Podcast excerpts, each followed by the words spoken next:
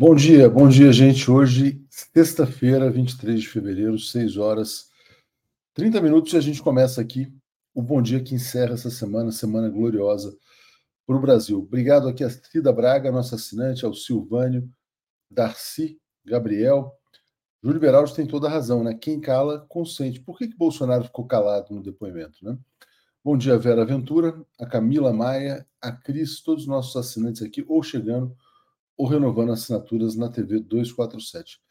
Bom, rapidamente, antes de chamar o Zé e a Natália, quero compartilhar aqui a imagem né, desse grande dia que foi o dia de ontem, que é essa aqui. Então, estávamos lá no Supremo Tribunal Federal, eu, João Pedro, na posse, prestigiando a posse do ministro Flávio Dino. Né? Um dia muito feliz para o Brasil. Muito obrigado, Flávio Dino. Muito obrigado, João Ensina, né, que é o perfil dele no Twitter. Jairo Costa, Tuxo, você está onde? Estou na casa da Mames, vim aqui para a posse do Flávio Dino, já já estou voltando para casa. Cansa, viajar é cansativo também. E uma posse de um ministro do Supremo também é muito cansativo, né? Uma fila muito grande para a gente conseguir cumprimentá-lo, mas o Dino ficou muito feliz, a, não só com a sua posse no Supremo, mas, sobretudo, com a posse, com a presença do João Pedro, que veio diretamente da Bahia. Eu queria compartilhar com vocês um pouco da emoção do João é a primeira vez que ele pegou um, um voo para Brasília, a primeira vez que ele usou um terno, e ele realmente é muito carismático. Né? Muitas pessoas paravam para falar com ele, é, o prefeito do Recife, o João Campos, Paulo Teixeira, deputado federal, Henrique Fontana, é, o Adi Damus, o João Dória, né? Quer dizer, então o João de fato é uma celebridade internacional. E quero compartilhar também da emoção de estar ali presente nessa posse e parei para pensar, né? Quer dizer, de alguma maneira a gente contribuiu para que esse momento se tornasse realidade. Eu conheci o Flávio Dino antes uh, da primeira candidatura dele ao governo do Maranhão. Sempre, sempre gostei muito dele. Viajei ao Maranhão para entrevistá-lo já como governador. Depois da prisão do Lula, ele concedeu uma entrevista fantástica, é, desmontando a sentença do ex-juiz suspeito Sérgio Moro que vai ser caçado, ou que tudo indica, no dia 1 de abril, né? Coincidência, né? O Moro vai ser julgado no dia da mentira. O Moro mente bem, né? É, então acho que foi escolhido até com uma certa, vamos dizer assim, um, um toque de crueldade essa data do julgamento do Sérgio Moro. É, e o Flávio Dino nunca vacilou na defesa da democracia, na defesa da justiça social, na defesa do presidente Lula. Então foi um dia de grande emoção. Também tive a alegria de tomar um cafezinho com o ministro Zanin, fazer uma visita. Foi realmente muito legal ver como é que ele está ali feliz no Supremo Tribunal Federal. Fui com a Tereza Cruvinel e, e logo depois para essa posse. E aí, uh, realmente, assim, o ponto alto foi a emoção do João Pedro. Quem sabe ele entra amanhã no Bom Dia comigo, com o Joaquim, para compartilhar o que ele sentiu, né? É, Paulo Gol Melcor. Bozo que continua querendo acender, acender o estopim do golpe com 25 de fevereiro. PM de São Paulo pode estar sendo preparada para isso também. Se fizer, vai em cana. O Bolsonaro não vai brincar. Se, brinca, se brincar no dia 25 de fevereiro, sai direto da Paulista para a prisão, né? É isso aí, gente. Então vamos trazer aqui já a Natália, trazendo o Zé Reinaldo também. Bom dia, Natália, tudo bem? Bom dia, Léo. Bom dia, Zé. Tudo bem? Muito bonita a posse do Flávio Dino e fiquei muito feliz de ver meu amigo, o maior desenhista do Brasil, João Pedro, curtindo muito Brasília. Parecia que estava muito feliz e realmente ele é muito carismático, é, mesmo não conhecendo pessoalmente, somente por mensagens, eu posso afirmar, ele realmente é muito carismático. Exatamente. E chegando cada vez mais alto, né? Bom dia, Zé. Tudo bem? Bom dia, Léo. Bom dia, Natália. Bom dia a toda a comunidade. Excelente sexta-feira a todos. Foi muito legal essa posse, e é isso que a Natália falou. O carisma do João Pedro é uma coisa impressionante, Zé. É, uma grande figura, nosso amigo. É, Baiano é, como você. É, meu conterrâneo, torcedor do Bahia também, e tenho com ele uma relação, por enquanto, apenas virtual, não tive ainda o prazer de conhecê-lo pessoalmente, mas não vai faltar oportunidade. Meu abraço ao João Pedro, a toda a sua família. Gente, Zé, você tem efeméride? Porque senão eu queria começar com uma musiquinha. O que, que você traz aqui de 23 Bom, de fevereiro? No dia 23 de fevereiro é, de 1904 foi quando os Estados Unidos assumiram o controle do Canal do Panamá. Foi um acontecimento importante no período em que os Estados Unidos estão se afirmando como uma potência é, global e imperialista. Agora, eu quero destacar a efeméride da semana que transcorre amanhã, que é o segundo aniversário é, do início da Operação Militar Especial, que é tema de nossos comentários, inclusive da minha coluna de hoje. Maravilha. Então, antes aí, Natália, de te passar, eu quero começar aqui com uma, uma, uma paródia do Edu Krieger, né, sobre o vexame da imprensa brasileira, que estava ali torcendo né, para que o Lula fosse condenado como persona não grata em Israel. Então, vamos aqui ouvir o Edu Krieger rapidamente. Vamos lá.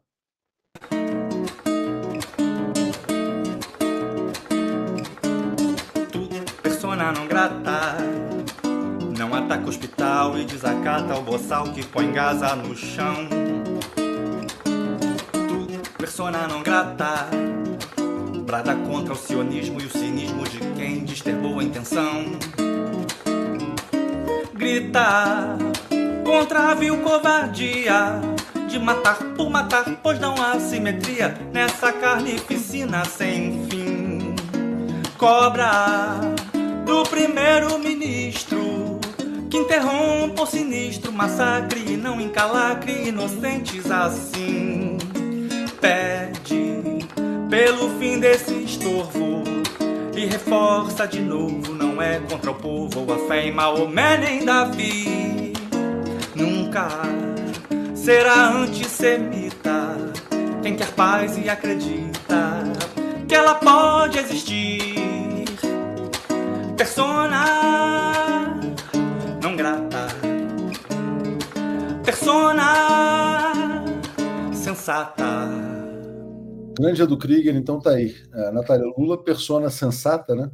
E a persona, a pessoa nefasta continua matando lá na Palestina. Passo para você então fazer o fechamento dessa semana, né? Em que o Lula foi tão atacado e saiu por cima, Natália. Olha, Léo, eu conversei essa semana com dois amigos meus que estão em Gaza, estão resistindo, sobrevivendo, né? Porque você não tem como você viver em Gaza nesse momento, você sobrevive. E ambos é, agradeceram muito o Brasil, agradeceram muito o presidente Lula, e teve um pouco de tristeza no agradecimento deles, falando, né? Poxa, um irmão, né? O presidente Lula, um país que a gente sempre admirou, mas não, não, não acreditaria que fosse comprar né, a nossa briga, comprar, é, é, é, é, se colocar numa posição tão delicada pela Palestina, enquanto né, muitos países árabes estão virando a cara para nós. Então, os irmãos da Palestina são Brasil, África do Sul, Argélia, é, e não muitos países árabes que nós sempre consideramos como irmãos, mas aparentemente dinheiro falou mais alto. Isso foi algo que ambos me falaram de maneiras diferentes, mas foi essencialmente isso. Muito legal. E Zé, olha aqui que interessante, né? Uh, eu já falei várias vezes que eu não assisto a Globo, porque eu, o que eu preciso saber da Globo, eu acabo sabendo pelas redes sociais, né? Então, por exemplo, o Roberto Porfírio ele postou a seguinte coisa no Twitter. O conceito vira-latas está bem explícito nesse vídeo. Uma jornalista brasileira faz uma pergunta com o intuito de desqualificar o presidente do seu país e toma uma invertida do representante do país que ela defende, que não é o seu. Questões importantes foram discutidas. É uma jornalista da Globo News que fala: senhor Blinken, o senhor, tal, judeu, parentes, vítimas do Holocausto, o senhor não se sentiu muito mal com a declaração do Lula? Ele falou: não, né, nós podemos discordar e, e, ao mesmo tempo, trabalhar juntos em vários temas e falou que o Lula é movido por um sentimento humanista de desejar a paz no mundo e que ele entende perfeitamente as colocações do presidente. Então, o viralatismo foi derrotado nessa semana, Zé. Completamente. Especificamente sobre essa entrevista, é, o curioso é que o Jornal Nacional fez o recorte exatamente da pergunta da jornalista e da resposta do Antônio Blink, procurando. É, na verdade, eles tentaram editorializar no sentido de que era uma crítica é mais a resultante é essa aí. Eu acho que a semana, do ponto de vista diplomático, eu falei isso aqui ontem e vou reiterar. Nós estamos vivendo, com esta semana, o momento mais alto das relações diplomáticas é, do Brasil nas últimas décadas e dos períodos em que o país foi governado e está sendo ainda é, por governos progressistas e esse terceiro mandato do presidente Lula. Então, a semana começou com uma declaração forte do Lula. Ele enfrentou de maneira correta e corajosa e politicamente muito bem orientado o tema da é, tentativa de impor ao Brasil retaliações, é, uma crise diplomática, isolamento internacional, inverteu a situação, conseguiu ele próprio sair como uma grande figura internacional e quem saiu isolado foi o Estado sionista de Israel e o seu atual líder, o Benjamin Netanyahu. E a apoteose da semana, então começou assim, a apoteose foi a reunião do G20. A reunião do G20 consagrou mais uma vez o Brasil como um, uma potência emergente, como um país que tem toda a capacidade de exercer a liderança, é um líder do sul global e está credenciado para desempenhar um papel fundamental é, nas novas relações internacionais é, que emergem juntamente com o mundo multipolar, que é um fenômeno já irreversível. Então, um balanço muito importante, de fato, a mídia vira-lata ficou a ver navios, ficou desapontado e no seu lugar. É, o Jairo Costa fala: ainda espero para ver a Palestina emancipada e ver um busto do Lula em Jerusalém, do lado árabe. Palestina livre, Lula tem razão. Natália, vou ler rapidamente essa postagem aqui do Tiago Barbosa, jornalista, no X, que a gente destaca. Ele fala assim: a mídia inventou que Lula estava isolado, errou. A chefe da diplomacia da União Europeia e o secretário dos Estados Unidos destacaram o papel do Brasil. A mídia apostou nas críticas à fala sobre Gaza, errou. Nenhum chefe de Estado relevante repreendeu o presidente. A mídia aventou a imposição de sanções contra o Brasil, errou. Nenhum país sugeriu esse absurdo. A mídia republicou a hipótese de analogia com o nazismo, errou. Estudiosa de genocídios deu razão a Lula, você mesmo trouxe essa notícia aqui. A mídia delirou para atribuir a Lula antissemitismo, errou. Intelectuais e jornalistas judeus derrubam essa tese. Aliás, ontem um artigo muito bom do Glenn Greenwald a esse respeito. A mídia apontou a banalização do Holocausto por Lula, errou. Quem usou em chacota foi o chanceler israelense. A mídia temeu represália dos Estados Unidos por, falta de, por fala de Lula, errou. Biden manifestou solidariedade tímida aos palestinos. Na fantasia criada pela mídia vira-lata e iludida, a única verdade é viver de mentiras, né? Então, realmente, acho que ele fez um bom resumo, né? Todo mundo uh, deu razão ao presidente Lula, Natália. Não só isso, é, eu queria só comentar duas coisas a respeito disso. Primeiramente, quem fez também chacota a respeito do Holocausto foi Flávio Bolsonaro, que acusou o governo brasileiro, né, fez comparações absurdas de que os golpistas, né, radicalizados bolsonaristas, foram presos por cometerem crimes é, no dia 8 de janeiro, quando, quando eles estavam presos, que eles estavam em campos de concentração. Né, tentou fazer analogia barata a respeito do Holocausto. Isso sim é desrespeitoso, isso sim é você não olhar para uma tragédia de maneira sensata. E uma outra coisa que eu achei muito peculiar foi o fato da correspondente da Globo, essa mesma que entrevistou o Anthony Blinken, ter viajado no avião junto com o secretário, né? É, eu queria imaginar o que, que a mídia brasileira, né, o que, que a mídia corporativa faria se, por exemplo, eu ou o querido Zé Reinaldo ou o Brian, nós viajássemos num avião junto com um secretário da Venezuela, da China, da Nicarágua, de Cuba, o que, que eles iam falar, né? Ah, porque não é imparcial, porque é amiga de ditador, porque isso, porque aquilo mas a jornalista da Globo, né, tá tudo certo, tudo normal, o fato dela ter sido convidada para essa viagem, já mostrando que a Globo tem um relacionamento com os Estados Unidos muito acima do que uma mídia, do que um jornalista de um país estrangeiro deveria ter. Então, isso também é algo que, para mim, não não tá legal, não tá batendo muito bem.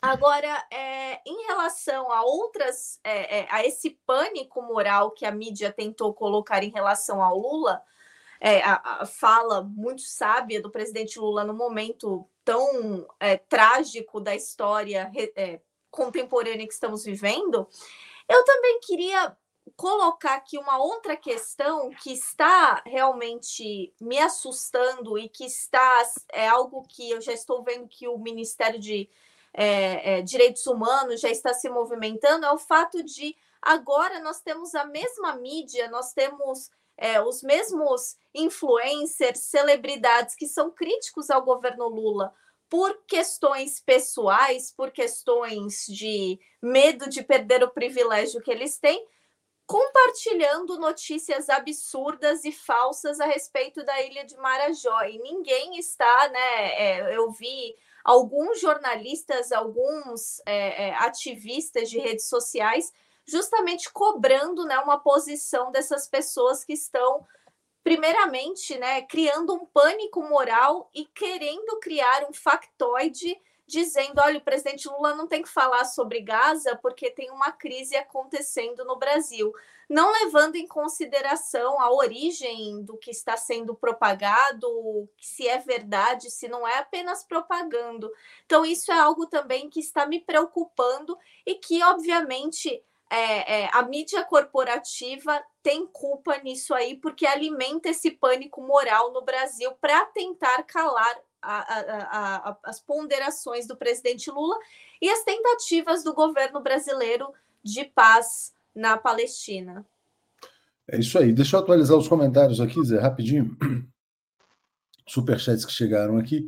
Então vamos ler o Gilberto Geraldo dizendo: ó, em ótimo artigo denominado Relaxa Lula Tom lembra que Jesus Cristo foi persona não grata em Israel.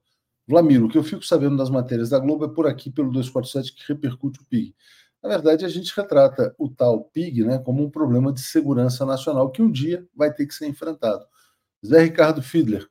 Natália confirmou que eu havia visto com decepção a inércia de vários países árabes.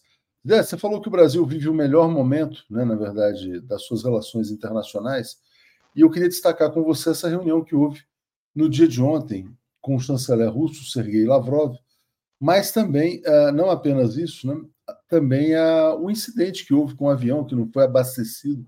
Tem muita gente revoltada com essa decisão da antiga BR distribuidora, que virou Vibra. Hoje tem como acionista, coincidentemente, a BlackRock, fundo gerido lá pelos trilionários e com fortes ligações com o sionismo também. Uh, e essa BlackRock que entrou em tudo no Brasil relevante depois do golpe de Estado de 2016. Então, eu te coloco aí para comentar não só essa questão uh, do, da visita do Lavrov, como também esse incidente. Diga lá.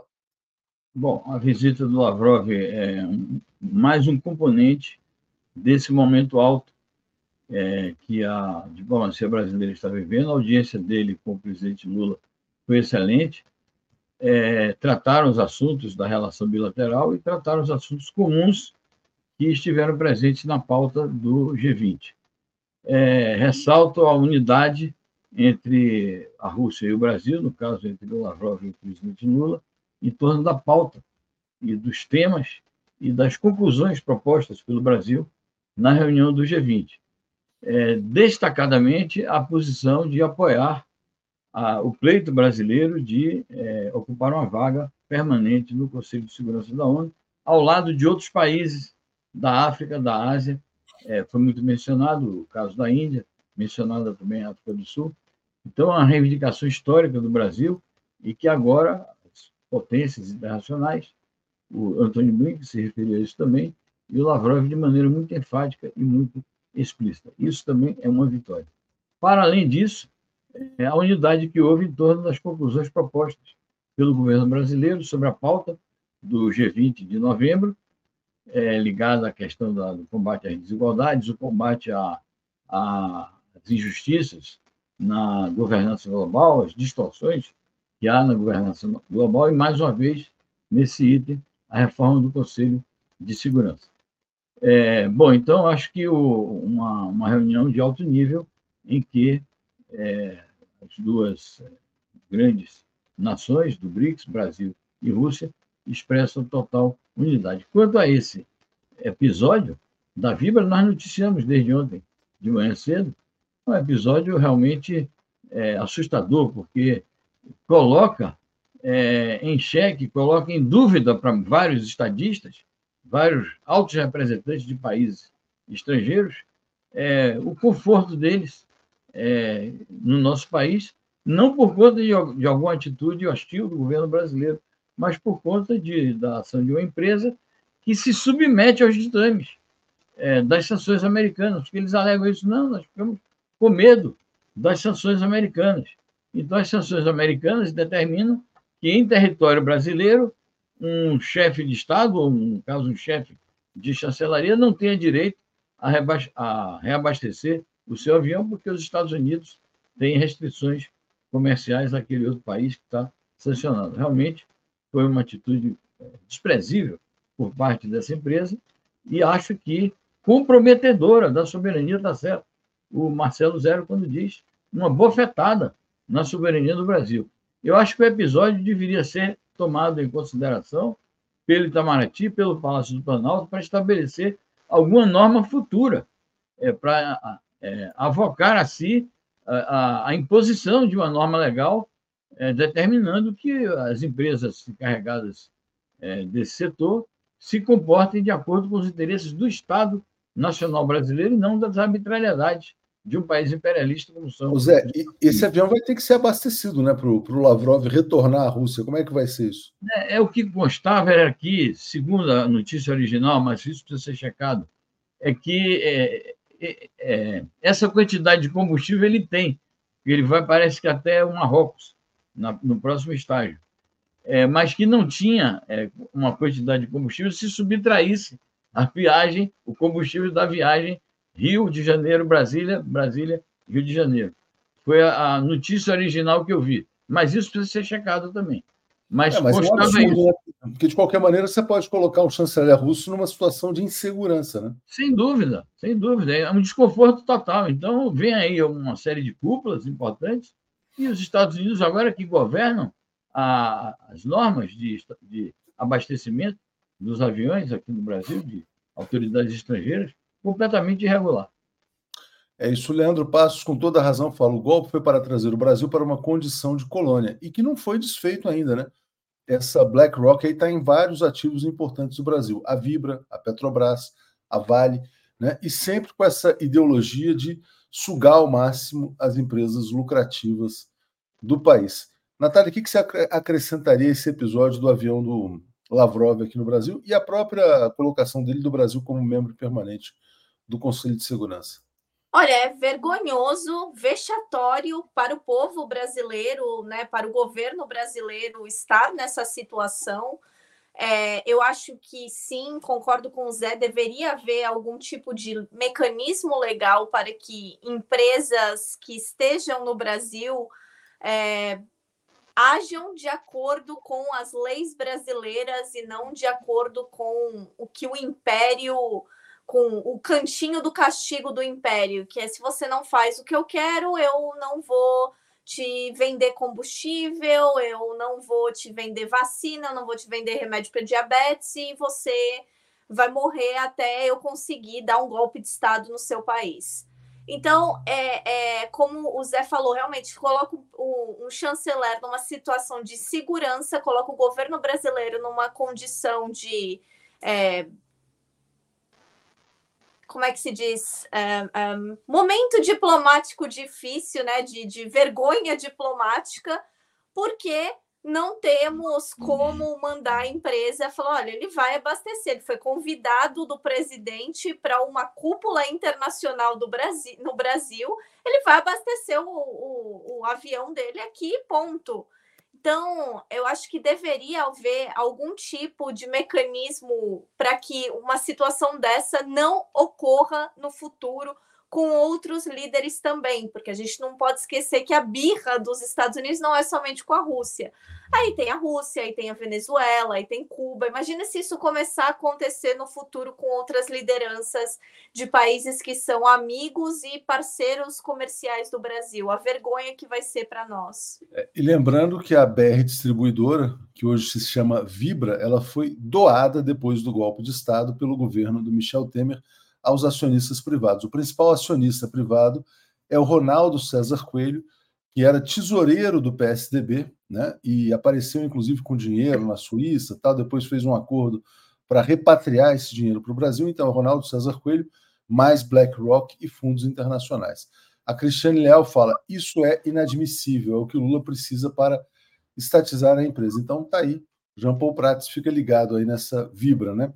É, bom, deixa eu rodar rapidinho aqui a reportagem do G20, né? quando eles falam sobre o que aconteceu ontem, né? Então vamos ouvir aqui rapidinho. Terminou hoje no Rio a primeira grande reunião de representantes dos países do G20 sob a presidência Exato. do Brasil. E o Vladimir Platonov está ao vivo com a gente, vai contar os destaques do segundo dia do encontro. Vladimir, muito boa noite para você. Boa noite, Guilherme. Boa noite, Yara. A todos e a todas. Foram dois dias de intensos debates entre os países mais poderosos, ricos e influentes do mundo. Os assuntos que tomaram parte da pauta e foram os principais foram as guerras da Ucrânia e também na faixa de Gaza. Segundo o secretário de Estado norte-americano Anthony Blinken, que concedeu coletiva de imprensa aqui no hotel onde ele se hospedou em Copacabana, o G20 tem uma parcela de responsabilidade muito grande na solução dos conflitos e das guerras. Perguntado sobre o que ele achava das declarações do presidente Lula sobre a ofensiva israelense, Blinken disse que discordava do presidente brasileiro, mas ressaltou que os dois países, Estados Unidos e Brasil, são muito amigos e têm muitos projetos em comum. Blinken também defendeu uma reforma nas instituições multilaterais, como a ONU, por exemplo, da mesma forma que deseja o governo brasileiro. E como o Brasil foi o anfitrião do encontro este ano, coube ao ministro Mauro Vieira fazer a declaração final. Segundo Mauro Vieira, de fato, as guerras na Ucrânia e na faixa de Gaza acabaram sendo a tônica dos debates. Vamos ver o que disse o nosso ministro. Vários países reiteraram a sua condenação da guerra na Ucrânia, como tem acontecido desde 2022, após o início do conflito. Grande número de países de todas as regiões expressou preocupação com o conflito na Palestina, destacando o risco de alastramento aos países vizinhos. Vários demandaram, ademais, a imediata libertação dos reféns em poder do Hamas. Foi conferido especial destaque ao deslocamento forçado de mais de 1 milhão e 100 mil palestinos para o sul da faixa de Gaza. Zé, bom, uh, falou-se muito sobre Gaza. Eu vou botar duas matérias aqui uh, sobre as falas do Mauro Vieira. Vamos compartilhar primeiro. Então, ele está dizendo aqui, ó. É, Mauro Vieira diz que países concordam com a necessidade de reforma da ONU. Aliás, a proposta brasileira foi bastante elogiada. Né? E isso que ele falou agora também, que todos os países que participaram, os 20 países, na verdade, concordam com a solução de dois estados. Diga, Zé. Eu acho que o Brasil conseguiu que nessa reunião houvesse esses consensos é, sobre o tema principal da conjuntura internacional no momento, que é o massacre israelense contra o povo palestino em Gaza. É, a luta pela libertação nacional do povo palestino está no epicentro dos acontecimentos internacionais. É o principal conflito geopolítico é, do momento. É desse conflito que podem irradiar situações de insegurança regional e para o conjunto é, do planeta. De maneira que é importante que o Brasil tenha sido palco de uma reunião que se pronunciou de maneira unânime em favor do fim do, do conflito, fim, na verdade, do genocídio, embora essa palavra não tenha sido utilizada, por razões óbvias, no comunicado, é, e que também tenha havido uma unidade em torno do, da solução política, que, de acordo com o consenso internacional é, na área da diplomacia, é essa chamada solução de dois Estados. Então, acho que isso é um, uma vitória importante, inclusive uma vitória do povo palestino, porque quem se sente incomodado hoje com a proposta dos dois Estados é o Estado sionista e agressor e colonialista de Israel. Assim como é, passa para é, o primeiro aspecto do cenário internacional a reivindicação do cessar-fogo imediato e duradouro. Essa é a grande palavra de ordem de todas as forças políticas é, que defendem a paz que defendem soluções corretas para os conflitos internacionais. Sobre a questão da Ucrânia, é, a gente compreende a linguagem eufemística do comunicado, porque um comunicado final tem que contemplar todas as partes, é, mas um dos detalhes importantes da declaração do Lavrov em outra matéria que nós publicamos hoje, é, ele, ele mostra um certo desconforto, uma certa contrariedade com o fato de que alguns países é, tentaram usurpar essa pauta no sentido de distorcer, distorcer as razões do conflito. Então, é positivo que todos os países presentes se pronunciem pela paz na Ucrânia e pela solução do conflito, mas eu não sei se todos condenaram a Rússia como é, muitos que estavam ali presentes, Estados Unidos e alguns aliados pretenderam fazer. É, Natália, como é que você vê essa reunião do G20 no Brasil e essa posição do Brasil sendo enaltecida por todos os países, não só no caso dos dois estados na Palestina, mas também a reforma da ONU? Olha, é, isso prova que muitas pessoas que são ouvidas na mídia brasileira corporativa como especialistas não são especialistas nem na casa delas porque o que a comparação que estavam fazendo de, da diplomacia do governo Lula com o chancelou com Ernesto Araújo e Brasil anão diplomático e agora o G20 calhou né, de, de acontecer enaltecendo o presidente Lula e, e concordando e batendo palma pela, pelas falas que ele fez em relação a, a, ao que está acontecendo lá.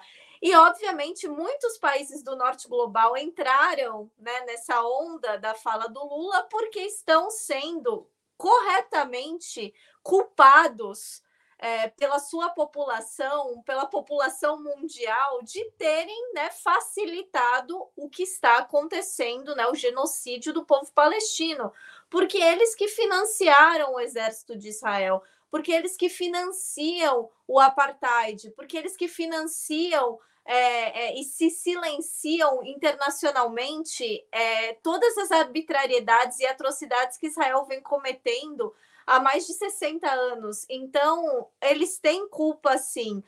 Precisou chegar nesse ponto horrendo, nesse ponto assustador, para que esses países falassem: bom, agora acho que está feio para a gente, a gente precisa começar a falar, né? Do Estado palestino. Agora que morreram mais de 10 mil crianças, a gente precisa começar né, a falar que Israel não está certo em tudo. Agora que nós temos 29.410 mortos ao todo na faixa de Gaza e que o governo israelense está falando abertamente em anexação de territórios e limpeza étnica, a gente não pode mais publicamente concordar com eles. Então a gente tem que né, dar o braço a torcer para o verdadeiro humanista do mundo, né? O verdadeiro, a verdadeira liderança mundial, que é o presidente Lula, que são os países dos BRICS, porque não é só o Brasil, nós temos também a África do Sul que tem muita propriedade em falar sobre apartheid, que tem muita propriedade em, em, colocar o dedo na ferida do que Israel está fazendo com o povo palestino, porque passou por isso, e querer né, concordar para que isso acabe, porque, novamente, ninguém quer um genocídio nas suas costas e principalmente porque muitos desses países estão em ano eleitoral. Então, eles têm que fingir que não, não, nós fomos a favor da paz desde o início, nós concordamos com o presidente Lula, porque o presidente Lula, por mais que é, ele seja ovacionado agora por países do norte global, ele foi o único que teve coragem de falar o que eles não estavam falando. Porque você fazer uma fala dessa no momento em que você tem todo o establishment político do mundo tratando Israel como um cristal que é inatingível, ninguém pode tocar, ninguém pode criticar, é algo que requer muita coragem. Então, mais uma vez, palmas para o presidente Lula e não somente palmas brasileiras e palestinas, o mundo todo aplaudindo ele por ter tido essa coragem de dar o, talvez o pontapé inicial em algo que vá ser muito benéfico para toda a humanidade a longo prazo. Não, interessante, tem tudo a ver com isso que aqui diz o Fabrício Tavares. Israel forçou tanto a mão que a solução de dois estados agora está mais próxima do que nunca. Zé, e aí vamos então entrar agora para valer no tema do genocídio, né? O Irã, por exemplo, dizendo que só um Estado palestino pode acabar com a ocupação israelense. Circulou muito também um vídeo no dia de ontem que o representante chinês na ONU dizia é, que o povo palestino tem o direito à resistência. Diga, Zé. Bom, é um direito consagrado pelo, pelo direito internacional é, que os países que são vítimas de opressão colonial têm o direito de resistir por todas as formas de luta, inclusive a luta armada. Isso é histórico, isso é um, uma noção, um princípio consagrado é, mundialmente, e a própria China é um exemplo disso, porque para se libertar é, nacionalmente e socialmente, e para abrir uma nova era em seu desenvolvimento, precisou fazer a guerra popular prolongada sob a direção de Mao Tse-tung e do Partido Comunista. Então, é uma noção consagrada é, na ciência política e no direito internacional. Sobre as declarações da chancelaria iraniana, é muito importante que ele tenha refutado com essa declaração uma decisão tomada ontem. Pouco se falou sobre isso na mídia também, uma decisão tomada ontem pelo parlamento israelense sob proposta, ou por proposta, do verdugo maior do povo palestino, genocida maior Benjamin Netanyahu, de que está proibido, Israel está proibido de negociar a, a questão dos dois estados, que está proibida a aceitação é, da proclamação do Estado independente da Palestina. É mais ou menos o que o Zelensky fez ali. É, ele disse que estava proibido que o próprio governo dele fizesse negociações com a Rússia. Então, a negação completa da autodeterminação palestina e, portanto, ele abre caminho para continuar o genocídio. Tem outras matérias sobre esse assunto. Então, o protesto iraniano é correto. A condição sine qua non para resolver o problema ali, entre a Palestina e Israel, é a conquista do Estado Nacional plenamente independente e autodeterminado da Palestina. Natália, você trouxe uma, uma notícia muito importante aqui para a pauta, que foi publicada no jornal The Guardian, né? em que até a área de inteligência dos Estados Unidos coloca em dúvida esta tese de que os funcionários da agência da ONU teriam participado do 7 de outubro. Diga lá, Natália. Somente isso, é, eles não somente colocam em dúvida, como eles, de uma maneira, usando figuras de linguagem, dizem que acreditam que Israel mentiu porque Israel tem problemas históricos com essa agência humanitária da ONU na região, porque essa agência denuncia há muitos e muitos anos os crimes de guerra, né, os crimes contra a humanidade que Israel comete contra o povo palestino. Então eles disseram que as evidências, que novamente as evidências eram um documento de seis páginas, seis páginas. Essas são as grandes evidências de Israel. É, provavelmente era é, então, eles são terroristas, assinado o governo de Israel, porque é, é, é, eu acho que eles são terroristas, porque eles são palestinos, porque eles falam que nós somos é, criminosos, porque eles não deixam a gente matar criança, não sei, mas era um documento de seis páginas que não somente é, foi disputado pela essa agência de inteligência dos Estados Unidos, como, por exemplo, por mídias internacionais. O Channel 4, que é um canal público britânico, não é um canal de esquerda, não é um canal comunista, não é um canal pró-Hamas, é um canal financiado é um, pelo governo britânico. Teve acesso a esse dossiê e falou: não tem, isso aqui não pode ser usado como evidência para descredibilizar toda uma agência humanitária. Só que o que fica aí, Léo, é a questão: se a inteligência dos Estados Unidos, se mídias internacionais e provavelmente a inteligência de diversos países teve acesso a essa documentação que era uma piada, né, de muito mau gosto, por que, que eles pararam de financiar a agência da ONU mesmo assim? E por que, que os países que disseram não, nós não vamos parar de financiar, como o Brasil, como a Irlanda, como a Espanha, como aqui a Escócia, onde eu estou, porque o Reino Unido parou, mas a Escócia não parou, foram tão demonizados e vilanizados pela mídia internacional? Então, essa é a pergunta que fica aí, que novamente vai a coragem do presidente Lula, porque você não pode contrariar Israel, porque você não pode criticar Israel, porque você não pode colocar nada do que Israel fala em xeque, porque eles vão falar que você está sendo antissemita. E principalmente para os países europeus que realmente tenham, tiveram um problema muito sério com o antissemitismo, eles não querem se colocar nessa posição novamente de serem acusados de antissemitismo. Então eles, ah não, tudo bem, o que Israel fala é lei, né? Eles acatam tudo de, de, de cabeça baixa. Mas isso é muito importante porque o The Guardian, que é um jornal abertamente liberal, falando, né, publicando uma coisa dessa, e que isso também não foi somente publicado no The Guardian. O Wall Street Journal também falou coisas a respeito disso. No New York Times também teve uma, um desconforto por parte da equipe editorial para publicar essas evidências de Israel, porque muitos falaram: isso aqui não é evidência, isso aqui vai colocar a nossa reputação em xeque no futuro. E coloca mesmo. Não, é muito importante, né? Eu queria destacar essa matéria do Financial Times, que faz uma análise né, dessa colocação do Lula como persona não grata, mas também dizendo que a revolta com o genocídio cresce em todo mundo em desenvolvimento. Por que, que o Lula foi classificado como persona não grata? Justamente porque nesse momento ele desponta como líder do Sul Global, como a voz do Sul Global contra o genocídio. É isso que a matéria do Financial Times coloca. Então, a revolta de Israel vem daí, né? Da liderança e do tamanho da voz do Lula. Zé, quero colocar então aqui para a gente fechando a sua coluna nessa semana, em que você fala: conflito na Ucrânia entra no seu terceiro ano. Rússia derrota os planos dos Estados Unidos e da OTAN.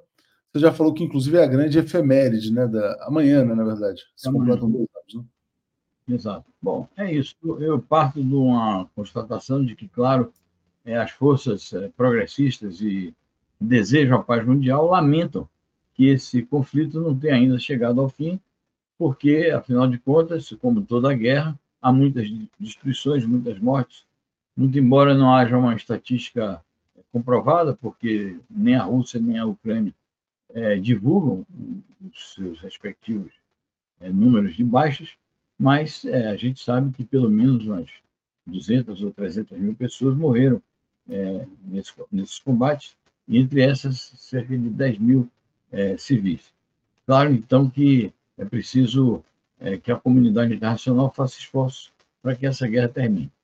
É, eu procuro ressaltar quais são as razões da guerra e atribuo as razões da guerra ao fato de que houve o Euromaidan, que foi aquela contra-revolução na Ucrânia, derrubaram um governo que era mais próximo é, à Rússia, é, implantaram um sistema de terror contra as populações de etnia russa ali no Donbass. Essas populações pediram o auxílio da Rússia e a Rússia, então, desencadeou a operação. Para além disso, havia a ameaça real, a, ameaça existencial à segurança da Rússia com a expansão continuada da OTAN, que é um processo que vem desde o começo dos anos 1990. Então, essas são as razões que justificaram o desencadeamento desta operação.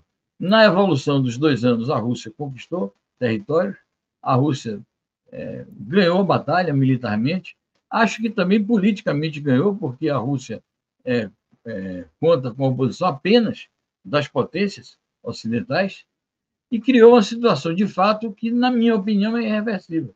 A situação de fato é esta: a Rússia conquistou aqueles territórios, derrotou os planos da OTAN e acho que resta à OTAN e aos Estados Unidos derrotados é, convencerem o seu fantoche, Volodymyr Zelensky, a sentar é, de maneira objetiva à mesa de negociações e é, fazer um acordo pragmático, reconhecendo a realidade no terreno. Eu acho que esse é o caminho é, do diálogo, o caminho da negociação e o caminho da paz. Legal, Zé. Aqui, ó, eu tinha, tenho uma pergunta para a Natália que eu tinha esquecido de trazer aqui. Resposta está dizendo: ó, negacionismo é negacionismo. Ivo Gomes, comunidade 247, 10 horas semana no mundo, com Zé Reinaldo e convidados, imperdível. É, também o Responsa fala: já expostas as falhas dos presídios federais, para que tanta grana para prender dois criminosos? Dá satisfação a quem?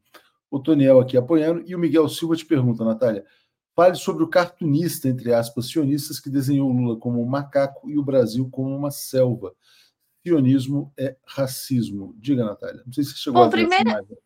É, primeiramente, ele não desenhou, porque nem capacidade para isso ele teve. Ele usou né, esses geradores de inteligência artificial.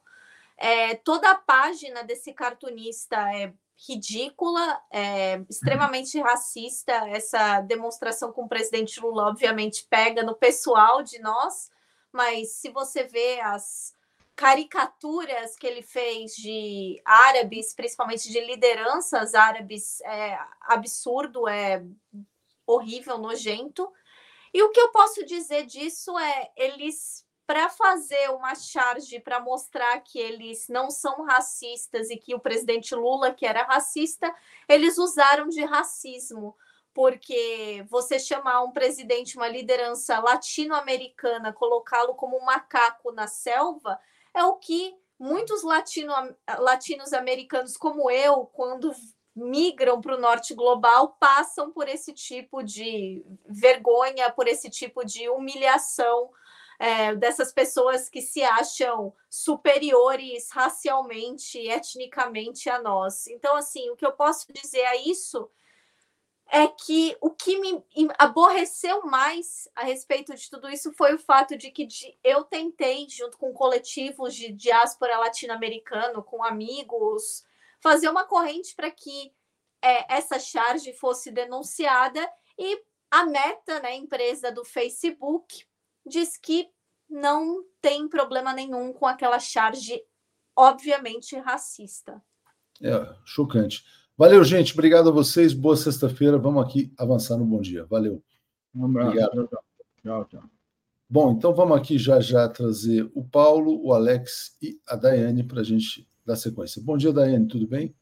Bom dia, Paulo. Bom dia, Alex, Léo, todos os nossos internautas. Tudo bem? Bom dia, Alex. Escuro, Mas... Opa, desculpa. Não, tá todo mundo escuro aqui, todo mundo de preto. Ah, pois é. Bom dia, Alex. Bom dia. Eu estarei de preto a semana que vem, aviso. É, essa é uma semana para comemorar, né? Ela termina muito bem. A gente está homenageando a toga do Flávio Dino, vamos dizer que seja isso. Bom dia, Alex. É, bom dia, bom dia, Léo, bom dia, Daiane, Paulo, bom dia a todos que estão aí do outro lado. É isso aí. Bom dia, bom dia, Paulo, tudo bem? Bom dia, bom dia a todos e todas. Então, vamos em frente aqui. Ó. Conta a casa dizendo: o estudo da história nos ensina a não cometer os erros do passado. Da elite mundial, me parece que o único que estudou foi o metalúrgico de um país periférico, Pedro Fernandes. Negacionismo também é adotar um discurso cheiroso. A realidade fede, chega de hipocrisia. Então, rapidinho, gente, vamos aqui só ver uma reportagem breve sobre a posse do Flávio Dino no dia de ontem e a gente fala sobre o que será o Flávio Dino no Supremo. Vamos lá. E que hoje tomou posse o novo ministro do Supremo Tribunal Federal, Flávio Dino. Ele assume a cadeira deixada pela ex-ministra Rosa Weber, que se aposentou em setembro.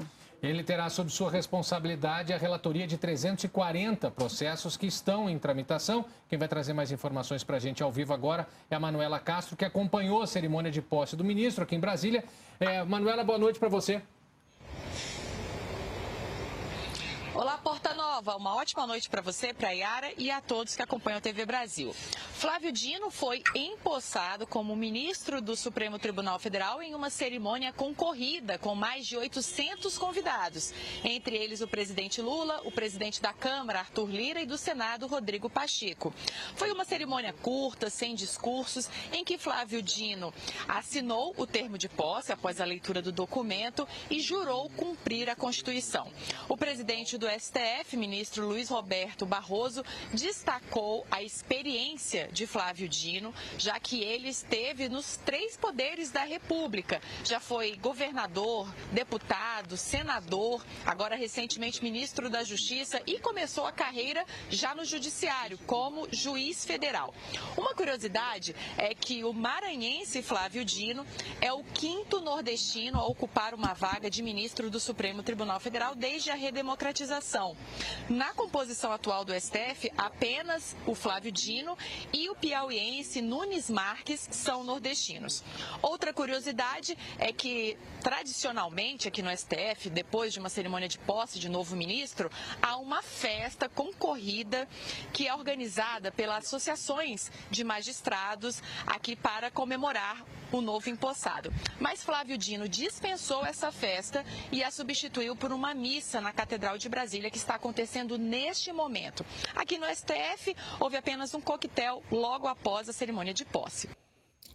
É isso. Flávio Dino começou discretamente, né, sem festa, diferentemente do, das posses anteriores. Eu quero também agradecer aqui um comentário que chegou uh, rapidinho. Deixa eu ver se eu acho ele aqui. Ah, esse aqui, ó, do Nilson, né? Dizendo: Gostei muito de ver você, Atus, com João Pedro na posse. Isso mostra sua consideração, grandeza. Obrigado. Sempre um prazer. O João Pedro realmente é um sucesso total na posse. Mas, Daiane, uh, tendo visto a posse do Dino, o clima, o astral, a fala do Barroso, muito breve, né? Mas exaltando as qualidades do Flávio Dino. E ele toma posse agora, na verdade, há dois dias do 25 de fevereiro do Bolsonaro, o último ato, talvez do 8 de janeiro, né? A, a, o epílogo dessa história. Então, o que, que você está esperando? Quer dizer, ele vai estar ali muito próximo ao Alexandre de Moraes? Quer dizer, qual que é a sua expectativa? É, eu, a cerimônia ela vai demonstrando alguns, dando alguns sinais, né, nos, nos gestos, na forma que é, algumas pessoas tratam.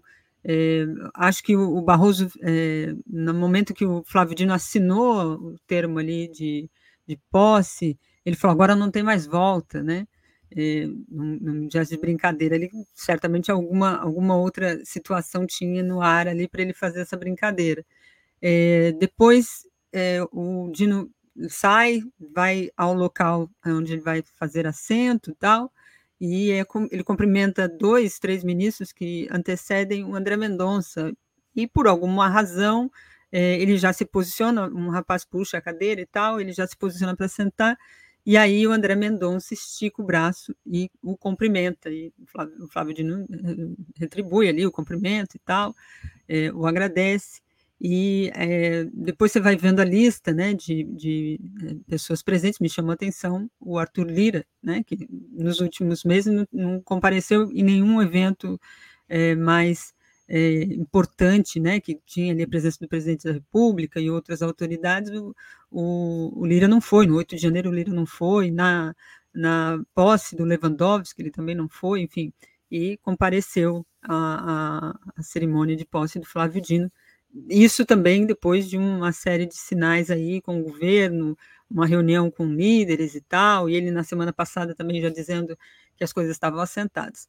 É, no, entre os convidados que participaram ali, você estava ali no plenário, pode até dar mais detalhes, é, tinha é, Fernando Collor de Mello, né, a, lideranças políticas do nosso campo. Então, chama atenção né, a capacidade do Flávio Dino de reunir tantas pessoas é, com características, posicionamentos, historicamente também é, que cumpriram um papel diferente na história, mas estavam lá, fez questão de lá. O André Mendonça até foi à missa, o que também me chamou muita atenção. É, dentre os ministros que compareceram ali, não foram todos, o André Mendonça fez questão de ir à missa que o Flávio Dino é, pediu para ser realizada e, e, a informação que se tem também que o Flávio estava muito emocionado nessa cerimônia, ele já demonstrou muita, muita uh, religiosidade, né? E isso é, é, não é só uma coisa da boca para fora, né? Isso faz parte da sua história, da sua trajetória. É, e ele, ele é, trata isso com muito respeito, mas não esconde essa, essa sua essa sua religiosidade. Então, me chama a atenção André Mendonça também fazer esse gesto, que assim como foi na, na, na posse ali, de esticar o braço e querer fazer essa ponte. É, é, a cerimônia toda e o número de, de presentes, a lista que o é, ministro Luiz Roberto Barroso teve que ler de tantas lideranças, demonstra, é, primeiro, a, a, importância do Flávio Dino, a, aquilo que ele representa né, para todos é, nós brasileiros, a importância de ter um, uma personalidade, com a capacidade técnica, política é, e humana que tem o Flávio Dino, né? E a importância que ele teve também no 8 de janeiro, né? É, a, ele, ele se portou como, como um estadista, como um homem comprometido com a democracia, com a Constituição, e atuou firmemente com uma coragem, né, é, juntamente com, com uma, um sem número ali de, de, lideranças, o próprio presidente Lula, ele se comportou dessa forma e acho que representou muito disso é, nessa posse dele, esse, essa atuação firme em defesa da democracia e diante de uma situação tão grave e tão delicada é, e, e, e, tão difícil para o Brasil, ele conseguiu, juntamente, como eu disse, com o governo, é, seguir, levar em frente e fazer, tomar as medidas necessárias, ele demonstra a capacidade que ele tem também para essa articulação, para essa defesa da democracia lá no STF. Fico muito feliz, me chamou bastante atenção a posse. Foi um dia muito feliz. Uh, a Edna fala assim, Estado laico, né? Eu estava lá com a, com a Tereza na fila para cumprimentar o Flávio Dino, e a gente estava comentando, né? Poxa, como é que será que foi aquele dia 8 de janeiro, aquela turba entrando, destruindo tudo? Aí a Tereza perguntou, mas será que eles destruíram o crucifixo também? E a gente também comentou, ó, esse crucifixo, em tese, não, se o Estado é laico, não deveria ter crucifixo ali, mas tem, né? Mas, de qualquer maneira, queria só fazer essa lembrança. Você falou do, do plenário, Daiane, então você tem ali, quer dizer, é um formato retangular, né? Então o presidente fica aqui numa ponta, cinco ministros de um lado, cinco ministros de outro, é, em frente ao presidente, você tinha a, a, fileira dos familiares, do lado de cá, alguns convidados, e do outro lado, os convidados autoridades. Né? Então, tinha muita autoridade, mas a gente não teve um contato direto. Então, você tinha governadores, né, o vice-presidente, Geraldo Alckmin, Helder Barbalho, prefeitos, etc. E tal, muita gente do judiciário. É, e do lado de cá, é, eu sentei do lado do João Pedro, na minha frente estava o Adi Damus, ali pouco à frente estava o João Dória, presidente da Febraban, o empresário Rubens Ometo estava presente também, Capelli estava logo atrás de mim. Então a gente encontrou muita gente, foi bem legal também confraternizar com as pessoas, né? Então foi, foi bacana, muito, muito bom, e o Dino ficou muito contente, estava muito emocionado, de fato, na posse. O Paulo Vinícius fala assim: ó, preciso muito cuidado com a segurança e alimentação do Lula, grande perigo, dois vetores de ameaça interno e externo, e dizendo que sionismo mata. É, Luiz Henrique, seria pedir muito que os processos da família Bolsonaro envolvidos no golpe caíssem no sorteio também para o Flávio Dino? Seria um bom pedido, né? É, e o Romualdo está dizendo que o Flávio Dino converteu o André Mendonça. Alex, como é que vai jogar o Flávio Dino no Supremo, na sua opinião? Diga lá. Não, primeira coisa, eu não gostei desse negócio de ter missa. O Estado é laico. Não, mas aí era uma coisa pessoal, não, não, era, uma, não era, uma, era uma coisa dele. Isso não foi uma coisa da cerimônia. Eu sei que é uma coisa dele, eu sei que é uma coisa dele, mas é uma coisa dele na posse dele como ministro do STF. não, não mas, mas, mas aí, aí não é... tem esse contexto, não tem esse contexto, porque na verdade é o seguinte: quer dizer, o cara tomou posse, ele, ele em vez de fazer uma festa, ele foi para uma missa. Quem quis ir foi. Não era parte da cerimônia, Alex. Aí é, é a fé dele. Ele tem todo o direito de fazer a missa dele, e eu tenho todo o direito de dizer que não se mistura religião com STF. Não, sim, mas ele não misturou, isso, isso é... não era posse. Isso não era posse, isso era uma coisa pessoal. Igual você, assim, você fez uma, você fez uma formatura e depois você quis ir para uma missa. É, foi o que ele fez. Quem quis ir foi convidado. Não foi uma A formatura não envolve o Estado.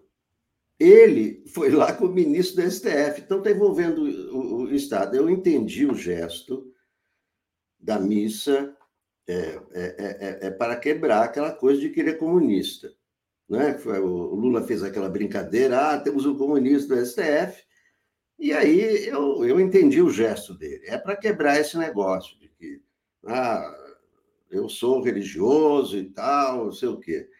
É, como você mesmo falou, crucifixo, essa é, uma grande contradição no Estado brasileiro. O Estado brasileiro é laico ou não é? Se é laico, não pode ter não, crucifixo, nem estrela de Davi, nem Mas ali foi um ato individual dele, tá? não foi nada. Não essa é a minha observação, desculpe a polêmica. É, o que eu acho, o que eu acho é que o, o Dino vai formar uma dobradinha com o Alexandre de Moraes, ele está na primeira turma e ele pode dar uma contribuição muito importante a todo esse processo, mesmo que ele não seja o relator é, desse, desse processo, mas evidentemente que com a experiência dele, ele é muito mais experiente que o Alexandre de Moraes, tem esse, esse ponto. O outro ponto é que ele esteve no Ministério da Justiça durante esse grave período, é? os desdobramentos e as consequências do 8 de janeiro, então eu acho que vai, eles vão formar uma grande dupla. ele vai dar uma grande contribuição nesses processos todos contra o Bolsonaro, dos quais ele seja relator ou, ou não seja o relator. Ele vai ter um papel importante nos bastidores do STF, não só aquilo que nós vamos ver pela televisão e, e, e tal. Né? Então, acho que ele vai ter um papel importantíssimo. Ele é um líder nato. É, é, eu acho que não teve nenhum é, que eu me lembre, ministro do STF, que chegou ao STF com essa experiência, que já foi governador, que já foi deputado, que já foi senador, que já foi juiz. Eu acho que é um caso único. Né? Então, espera-se muito do, do, Flávio Dino, e, e, sempre que a gente espera muito do Flávio Dino, ele corresponde. Né? Então, então, eu acho que ele vai, vai ser importante nesses processos todos contra o Bolsonaro.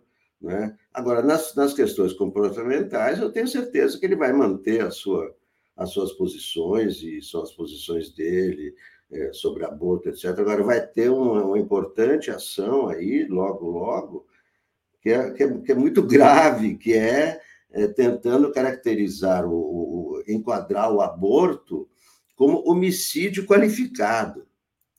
Tem essa ação que ele vai ser, que é diferente da legalização do aborto, mas sim o aborto como então você imagina a mulher que faz o aborto em casa pode virar homicida enfim esse vai ser eu acho que vai ser uma uma ação muito polêmica é, mas acho que certamente não sei quando vai ser pautada exatamente né? interpretação Paulo, uh, no Supremo também, vários gabinetes, em várias salas, ali tem um livro editado eh, sobre o 8 de janeiro, que acabou de ser publicado pelo Supremo, quer dizer, para lembrar esse dia, né? Então, realmente era interessante. Você está no plenário, lembrar que outro dia isso aí estava depredado, destruído hoje, irretocável, com Flávio Dino ministro, fazendo dobradinha, não só com Alexandre de Moraes, mas com os outros uh, sete, porque vão ser nove, né? Nove ministros, na verdade, nessa linha em defesa incondicional da democracia, né? É, qual a sua expectativa a partir de agora? Olha, o Flávio Dino é, um juiz, um ministro, um homem público absolutamente preparado. Uh, todos os momentos em que ele se manifestou a respeito de liberdades públicas, do Estado de Direito, ele demonstrou uma firmeza sempre elogiável. Portanto, eu acho assim que é uma indicação assim absolutamente uh, uh, precisa, uh, necessária e que demonstra assim realmente quer dizer que a expectativa em torno dele é muito grande em torno desse governo em torno do, da, do pensamento progressista Flávio Dino assim ele tem uma, uma, uma, competência reconhecida uh, eu como repórter muitas vezes o Flávio Dino era governador você discutir justiça era governador do Maranhão você ia conversar e ele tinha o que dizer ele, ele argumentava ou seja ele tem certamente uma contribuição gigantesca que ele pode oferecer ao Supremo. Eu acho que ele chega com, todo, com, com toda essa autoridade, com naturalidade, não é nenhuma surpresa o fato dele ter ido lá. É, se, eu fosse perguntar, eu vou falar: o problema vai ser achar um ministro uh, tão efetivo, com tantas, uh, tantas competências políticas e jurídicas então, assim, como o Flávio Dino. Aí é uma questão. Para, para o Supremo é um ganho, não tenho dúvida que, que, que, que vai ser um ganho em função dessa, dessas qualificações. É evidente, e aí a questão da missa tem um elemento simbólico, mas tem também um elemento político. Existe um debate no Supremo, existe um debate na sociedade brasileira, o Brasil é um dos últimos países do mundo que até agora não uh, legalizou o aborto. Quando eu digo do mundo, em vários países o aborto não está legalizado, mas mesmo na América do Sul, uh, em outros locais, o aborto, uh, as mulheres têm conseguido avanços nesse sentido. É, é um avanço importante em relação aos seus direitos reprodutivos, ao controle do seu corpo, a emancipação feminina em sentido pleno, o direito ao aborto faz parte disso. Então, é uma questão importante. E eu temo que uh, uh, uh, essa indicação do Flávio Dino não seja, não venha contribuir nesse sentido. Se, a questão, se a questão religiosa assumir uma importância relevante, é, é preocupante pela autoridade que ele possui, pela liderança que ele certamente vai adquirir no Supremo em não pouco tempo. É possível que, que essa discussão tão fundamental possa acabar embarreirada.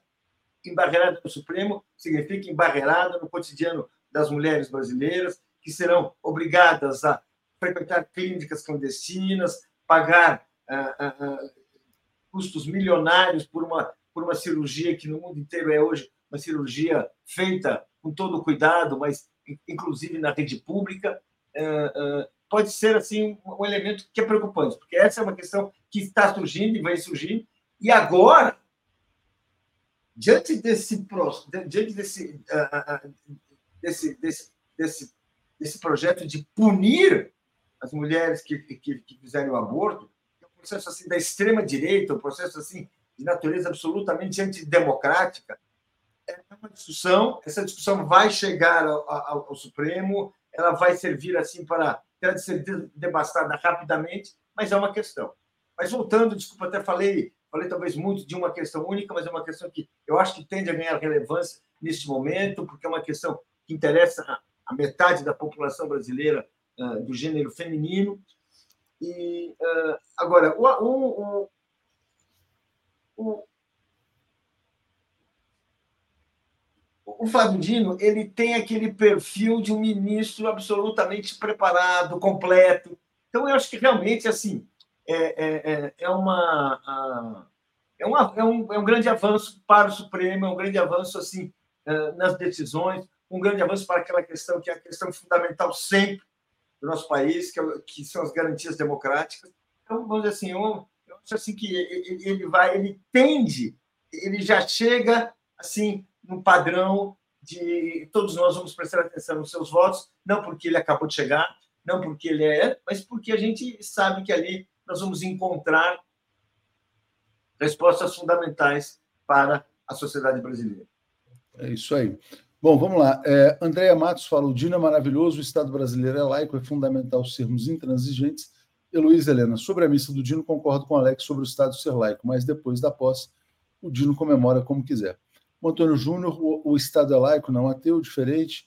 E Rand Funk dizendo: o Alex tem o direito de não gostar, é pessoal também. Leila Jenkins disse que o Alex está certo nessa questão. E também diz assim: o Supremo deveria dar o exemplo e acabar com religio, religiosidade de todos os símbolos. O Estado é laico. Gente, vou colocar aqui para vocês a pergunta feita pelo Lindbergh. Vamos lá. Estive com Lula em todo aquele processo de perseguição contra ele, aqueles absurdos do Sérgio Moro. E o Lula sempre, em cada depoimento, ele falava, porque ele era inocente, ele mostrava a verdade, ele argumentava. Ver Bolsonaro calado, acuado, como um covarde, como um fujão. Olha, eu queria que você comentasse aqui nas minhas redes, porque a gente quer divulgar isso.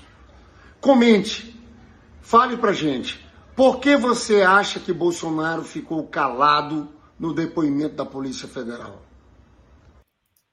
Tá aí a pergunta para você, Daiane. Por que você acha que Bolsonaro ficou calado no depoimento?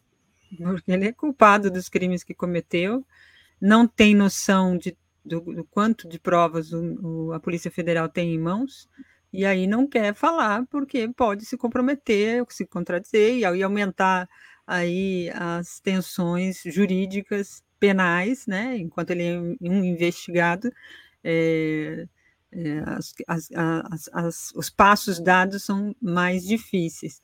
O fato dele e todos os militares que o auxiliaram é, nesse processo golpista também ficarem em silêncio é muito é, revelador né, da, da, conduta que eles tiveram ao longo do, dos últimos anos. E que sabem né, que o que a Polícia Federal tem em mãos no celular é, de imagens que eu ainda acho que deve ter algumas imagens aí, é, ou áudios aí que comprometem ainda mais, porque é, só as mensagens já têm um grau de peso é, nesse nível, eu fico imaginando quando abrir algum áudio, alguma fala do Braga Neto ou de algum outro, revelando aí essa, esse, esse processo. Então, o Bolsonaro não falar evidencia que ele tem é, peso, tem é, comprometimento é, do ponto de vista da culpa nas suas ações.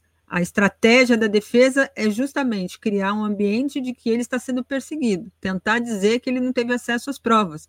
Mas, como investigado e como o inquérito é, no, nessa fase é, policial ele é inquisitório e ele não dá acesso de fato a todo o conteúdo, porque se trata de uma investigação, a gente, eu disse isso aqui ontem, é, a, a, estratégia da, da defesa é, do Vanguard e tantos outros aí que o auxiliam é essa, tentar criar a imagem pra, para o público, para é, os seus apoiadores, de que ele está sendo perseguido pelo governo, pelo Supremo, etc.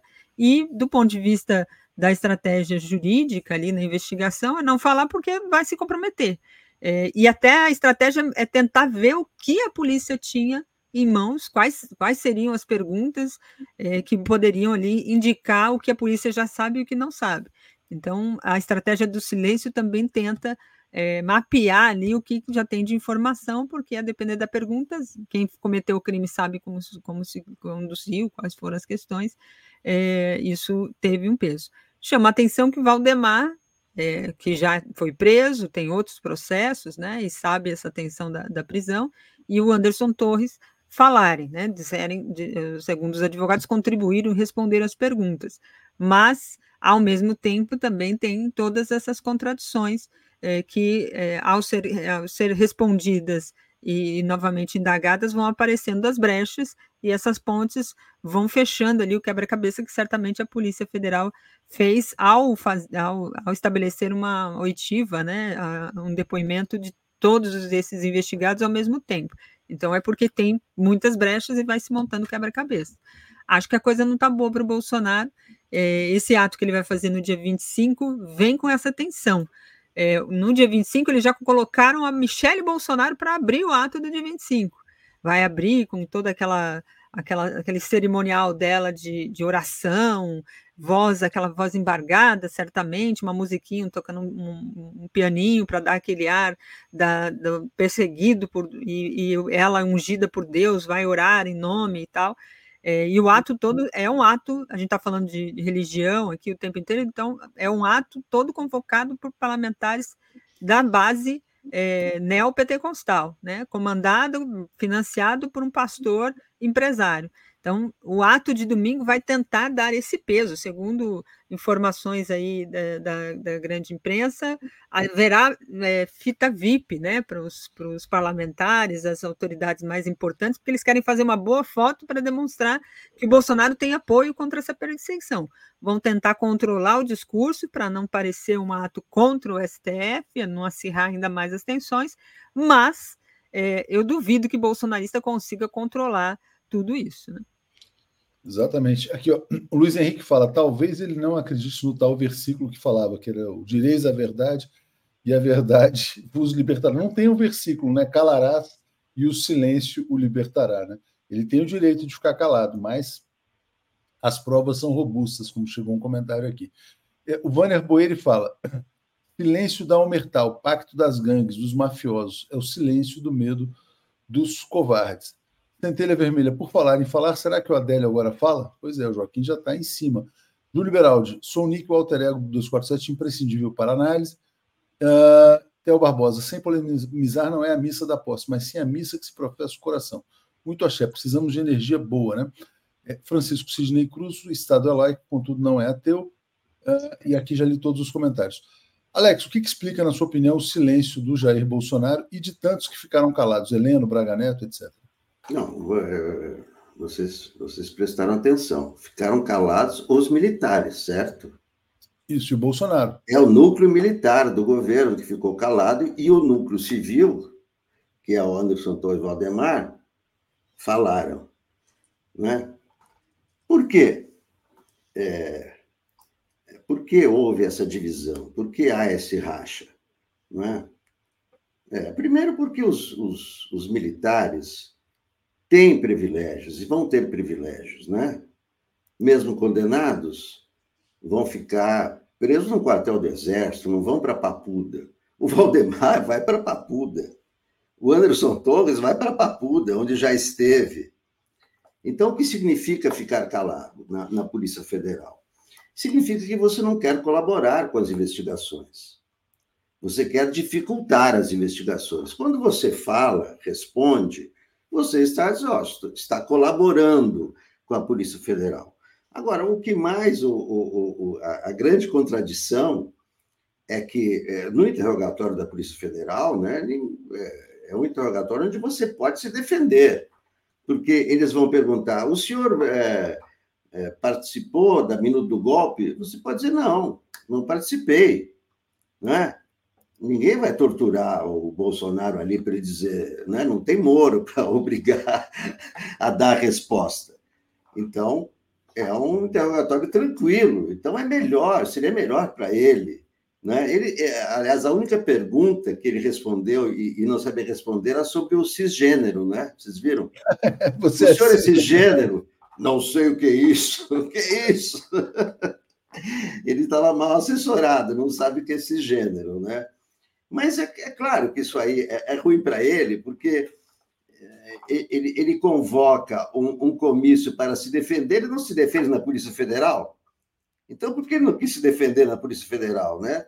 Não, é, isso aí, né, é, é, primeiro, não, não atrapalha as investigações, né, não, não, não é por isso que ah, o Bolsonaro não falou, o Walter Braga Neto não falou, os militares não, não falaram, então nós vamos. Não, isso aí é, é, uma, é uma praxe. Né? Não quiser falar, não, não fala, mas não é, tem todas as provas né, uh, em tudo isso. Vamos falar do 25 agora ou, não, ou vamos, mais tarde você vai ter uma, essa, uma retranca? Não, já já a gente abre a retranca dia 25. Deixa eu tá passar para o Paulo, então, aqui. Uhum o comentário da Glaze sobre esse silêncio, né? Porque o contraste é muito grande com o Lula, né? Quando a pessoa é inocente, em geral, ela tem aquela indignação dos inocentes. Nem, nem todo mundo que cala é culpado, porque é um direito do réu. Mas no caso de um político calado é muito feio, né? Então a Glaze fala: enquanto Bolsonaro, um farsante, manteve o silêncio, Lula compareceu a todas as audiências quando era perseguido e encarava o Sérgio Moro, né? E aliás, lembrando que os depoimentos do, do, do Lula eles eram filmados e vazados em tempo real para a imprensa lavajatista. Diga, Paulo. Olha, ah, eu acho que a gente tem que lembrar que o Bolsonaro é um militar, mesmo na reserva, formado na escola da impunidade da ditadura. Bolsonaro nunca prestou contas à justiça. Ele não quer dar depoimento. Ele é daquelas pessoas que se colocam, que se colocam acima da lei. Então, assim, já que ele está sendo uh, uh, uh, levado para prestar um depoimento, ele não vai falar e não vai contribuir e vai e espera contar com a solidariedade da velha guarda da ditadura que ele levou para o palácio, que fizeram que, que ele levou para governar em conjunto, para, para, para fazer esse governo desastrado, ruinoso, mas cuja, a, a, a, cuja essência é a recusa a agir como um cidadão comum que tem uma lei para obedecer, eh, que tem ah, uma constituição para, para respeitar. Não, o Bolsonaro ele se coloca acima da lei. Tudo que ele faz e tudo que ele fizer, ele não tem que prestar contas. Essa é, essa, essa é a concepção que ele tem, essa é a concepção que seus uh, uh, aliados militares possuem, seus colegas, muitos deles de, de, de de patente muito maior, e esse é o raciocínio que ele que ele está desenvolvendo agora e que ele vai desenvolver. É um, um militar, é um militar, um mau militar, como o, o presidente Ernesto Geisel definiu, olha, muito tempo antes de, de se conhecer tudo o que se sabe hoje sobre o Bolsonaro. E eu, mas é agora é, é um sujeito que é o seguinte, ele é impunidade, gente. Ele não quer cumprir, não vai cumprir, fará o possível para não cumprir. Se puder, ele vai fugir como ele já fugiu antes. Ou seja, nós não estamos diante de um sujeito que está se colocando nos quadros da democracia, não. É um fascista. É um, é, é um criminoso que vai continuar praticando seus crimes porque se considera acima da lei. Esse é o bolsonarismo, essa é a essência desse, desse cidadão. Pode acabar se rendendo.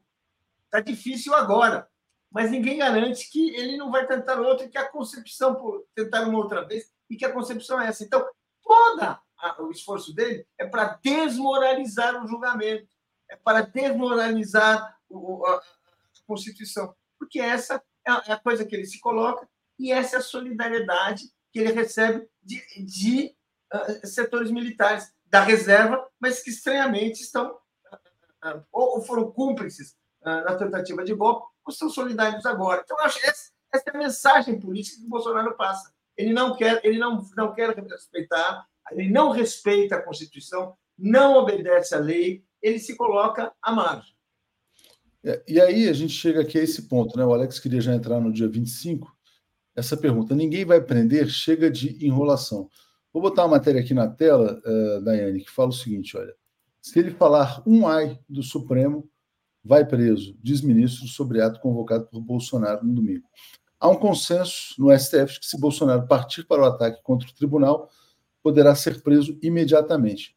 Lembrando que ele vai se hospedar no Palácio dos Bandeirantes. O governador de São Paulo vai oferecer a residência para o delinquente. Diga, Daiane. É, o Malafaia está dizendo, ah, como o ato é organizado, a expectativa é de 300 mil pessoas compareçam, a gente não tem muito controle do que possa aparecer, então que considerem, se tiver algum cartaz, alguma coisa, é uma ação individual. Isso já é uma tentativa de se fazer autodefesa, porque sabe que vai ter... passar o pano. E, ao mesmo tempo, pode estar estimulando também fazer isso e, e dizer que é ação individual. É, ele disse também que é, vai citar o Alexandre de Moraes, mas apenas para contestar, né? O Léo até trouxe isso aqui também, porque ele já fez uma, numa entrevista, disse que é, ele não vai usar os mesmos termos ou a mesma forma que usa nas redes sociais para atacar o Supremo e tal, que ele vai ser mais moderado no ato, é, como se isso fizesse também muita diferença nessa postura. O, o, a expectativa deles é de ter um grande número de parlamentares, é, três governadores, o Tarcísio, é, o Caiado, é, Jorginho Melo, então, estariam já confirmados, é, e senadores até não tem nem a confirmação do Rogério Marinho, que é o líder da oposição lá, mas é, diz que ele deve comparecer, é, e eles vão fazer ali uma seleção de quem vai falar, dentre os quais Nicolas Ferreira, é, o Gayer é, e o Magno Malta. Esses três personagens são personagens que não têm muitos controle sobre a língua e adoram aparecer, né? Adoram lacrar é, em redes sociais. Então, não acho que haverá um controle ou é, eles vão fazer como fez, fizeram outras vezes, né? Vão fingir, fazer ironias para tentar dizer não, a gente não atacou, a gente disse tal coisa. Enfim, eu acho que eles vão usar é, malabarismos ali para fazer essa, essa onda e não perder, é, se tiver esse número é, de pessoas ali, a plateia, porque a disputa vai ser essencialmente por esse campo. o Ricardo Nunes é um nome que está aí sendo aguardado. ele diz que vai, mas, segundo fontes, há uma pressão para que ele não vá. se ele for, ele compromete bastante é, a eleição dele aqui em São Paulo, certamente, onde o presidente Lula tem uma, uma, uma boa vantagem nas pesquisas, tem uma boa avaliação, é, o Boulos também tem uma boa avaliação nas pesquisas, isso pode criar um ambiente para ele mais difícil. Mas, por outro lado, ele tem a pressão desses apoios que o Bolsonaro é, promete a ele, né? E a, e a barganha, pelo jeito, está nesse sentido. É, acho que esse dia 25 vem diante desse silêncio, né, dessa postura é, dele nos depoimentos desses militares e do conjunto das questões que tem e da, da situação de Israel, é, Estados Unidos, Gaza, com as declarações do presidente Lula terem tomado é, o rumo que tomaram né, ao longo do dia, a imprensa tentou pressionar o Blinken lá se posicionando, dizendo: não, nós somos amigos, estamos aqui para resolver e tal. Então a bola baixou é, nessa tensão. Claro que eles continuam insuflando isso nas redes, mas do ponto de vista político, eles perderam espaço para isso. É, o Pacheco, coitado, ficou numa situação, coitado é irônico, tá? É, ficou numa situação difícil depois da fala do próprio é, Blinken é, e do, da reação internacional sobre isso. Então, acho que as condições para o dia 25 não estão tão favoráveis quanto eles esperavam. Aliás, só lembrando, né, tudo indica que o embaixador de Israel não irá comparecer também, porque também ficou numa situação ruim. É, Alex, antes de falar do dia 25, deixa eu só atualizar comentários aqui. A Cristiane Millet dizendo: olha, muito. Olhando o perfil do João Pedro, acho que depois do Dino, ele era o mais feliz ali. Um menino sensacional, linda a inclusão que vocês têm com ele. De fato, era o dia mais feliz da vida do João Pedro, como ele falou várias vezes. Luiz Henrique, tão covarde quanto ao mestre dele, quanto o mestre dele, Ustra. Teria esse mestre resolvido o depoimento de ontem? Canalhas, canalhas, covardes. Mandando abraços aqui. Francisco Alencar, falar o quê? Todos os crimes cometidos por ele, até o mundo vegetal sabe. Ele sabe que está pupu. É, Alex, então, dito isso, né, Bolsonaro ficou calado, mas dia 25 está lá na Paulista depois de se hospedar com o Tarcísio. Diga. É, o que vai acontecer na Paulista não sabemos. Vai, né? Pode acontecer muita coisa. É, as falas, agora, cada um vai ser responsável pelo seu discurso. Né? O Bolsonaro vai ter que se equilibrar entre ser considerado um covarde ou né, vai, vai para cima né, para ser fiel ao seu estilo. Né? Eu, eu não, não, não, acho que dali vai sair alguma prisão, alguma coisa, prisão em flagrante, etc. Você imagina fazer uma prisão em flagrante com uma multidão ali, não, não tem nem como. Eu, eu acho que isso aí, o, o Alexandre de Moraes e o Flávio Dino agora, né, vão assistir de camarote, ver o que vai acontecer, né? É, se o Magno Malta falar besteira, vai ser, vai receber a sua responsabilização. Se o, o Ricardo Nunes falar besteira, se o, se o Bolsonaro falar besteira, mas eu, eu não, eu acho que o Bolsonaro vai se segurar e tal, e, e nem o Alexandre de Moraes está com essa pressa de, de, ah, vai prender o Bolsonaro, vai, vai prender o quê? Prisão preventiva. Aí o Bolsonaro vai para o quartel, fica no quartel. Eu não acho. Eu acho que o Alexandre Moraes vai assistir. Pode ter medidas cautelares, dependendo do que acontecer, para o Bolsonaro. Eu acho que isso é, é o mais provável, né? Mas eu, não, não acho que essa preocupação do Exército em já preparar uma sala especial para ele, né? Porque isso aí rolou também nessa semana. Quer dizer, o Exército, né, ou os setores do Exército acham que, né? daqui a pouco o cara vai. Vamos receber o, o cara aí, né? É, eu, eu acho que o Alexandre de Moraes vai manter, é, não, não vai se precipitar, não vai querer, ah, prende Bolsonaro agora e tal, vai, vai ver o que vai acontecer e tal. E na, na, na segunda-feira pode ter medidas cautelares, pode ter. Mas eu não acho que vai ter uma coisa radical. Acho que o Bolsonaro vai ser levado a julgamento, que aí sim vai ter que falar, né? aí vai ser filmado tudo, ele falando a um juiz. Né? Na Polícia Federal ninguém é filmado. Então, eu acho que o Alexandre de Moraes vai assistir de camarote a isso aí, né? E eu, eu, não acho que vai sair alguma coisa radical, o cara vai sair de lá direto para a sala especial, lá no QG de Brasília e tudo isso. Paulo, e você, a sua expectativa e também, na verdade, essa hospedagem no Palácio dos Bandeirantes, que está aí nessa crise com a Polícia Militar em São Paulo, enfim. Diga lá. Olha, eu até agora estou tentando entender, eu acho que nós deveríamos fazer um esforço né, para entender por que está ocorrendo essa manifestação de domingo. Nós estamos falando de um sujeito que é um golpista, execrado pela sociedade brasileira. sujeito que até outro dia estava preso, que tem que voltar para a cadeia brevemente. Esse sujeito que, assim, vamos dizer assim, ou seja, o que, nós, o que a gente, acho que a gente precisa começar a pensar é que a extrema-direita está organizando um, um, um, ato no qual ela está apostando o seu renascimento. O cara está apostando que ela vai voltar a ter peso no país, em que ela vai, em que ela acredita que ela poderá e isso, por isso que ela está se mobilizando tanto, por isso que vem general de tudo quanto é lugar. Vão nos quartéis, vão, vão, vão lá tirar as pessoas do pijama para colocar na rua. Por quê? Porque eles querem trazer de volta a polarização do país. Acho que nós vamos assistir a uma cerimônia que seria uma espécie de homenagem fúnebre a um, a um, a um, que os, nós, né? ou seja, a extrema-direita vai fazer uma homenagem uma despedida do Bolsonaro. Olha, você vai cumprir a legislação, você vai responder. Não, eu acho que isso aí tem uma outra. É, é tentar trazer a baderna de volta. A baderna fascista está se armando para isso, está se reorganizando para isso. É essa expectativa que eu tenho, isso é assim que eu vejo, que é que se quer fazer um ato com essa dimensão, governadores ajudando, Bolsonaro vai dormir no Palácio Bandeirantes, já é, opa, já tem um sinal, né? Uh, favores e solidariedades sem fim para a PM violenta, ou seja, não acho que isso aí vai ser para a gente acordar na segunda-feira e a vida segue como antes. O projeto fascista, o projeto fascista é trazer a baderna de volta, é trazer os desafios ao governo Lula de volta.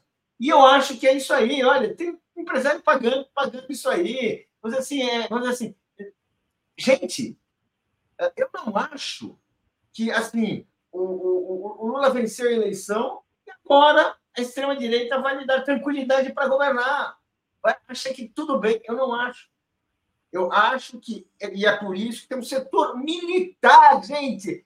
Estamos falando disso. Estamos falando do setor militar que veta, que veta quem vai falar ou não em, em, discursos, que, que, que, que, que, dá, que, que seleciona, seja, seleciona, ou seja, estamos falando assim, o, o ambiente de confronto que, que a sociedade brasileira rejeitou a dar o seu voto a Lula e que Lula procura cotidianamente desfazer, desmontar para garantir a governabilidade, o bolsonarismo vai dizer domingo que ele não quer.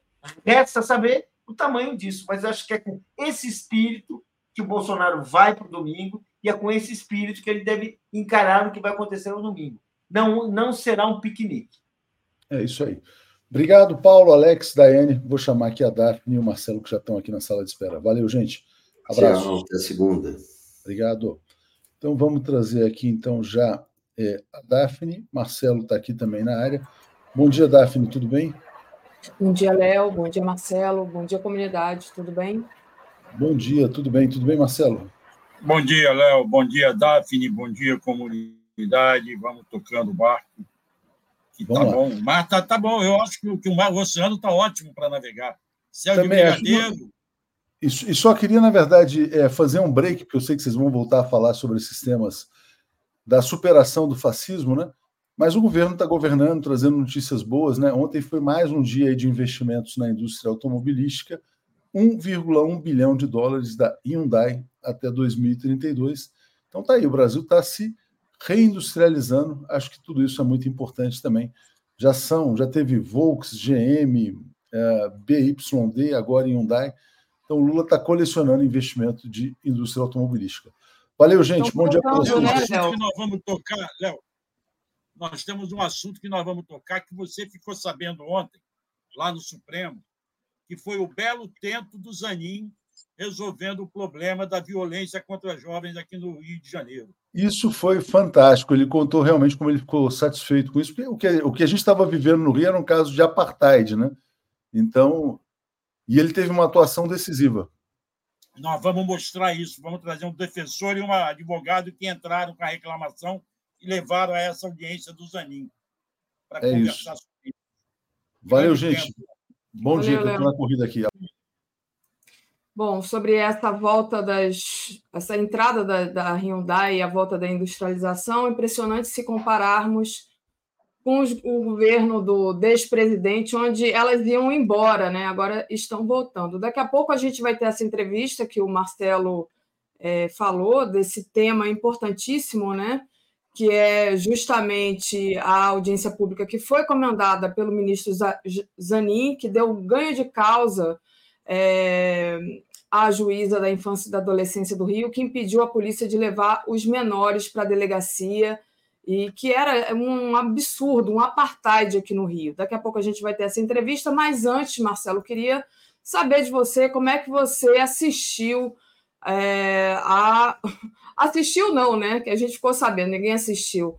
A, o silêncio do Bolsonaro, um depoimento de apenas 15 minutos da Polícia Federal, não falou nada, mas teve gente que falou, né? Pois é, é, é, é previsto isso, né?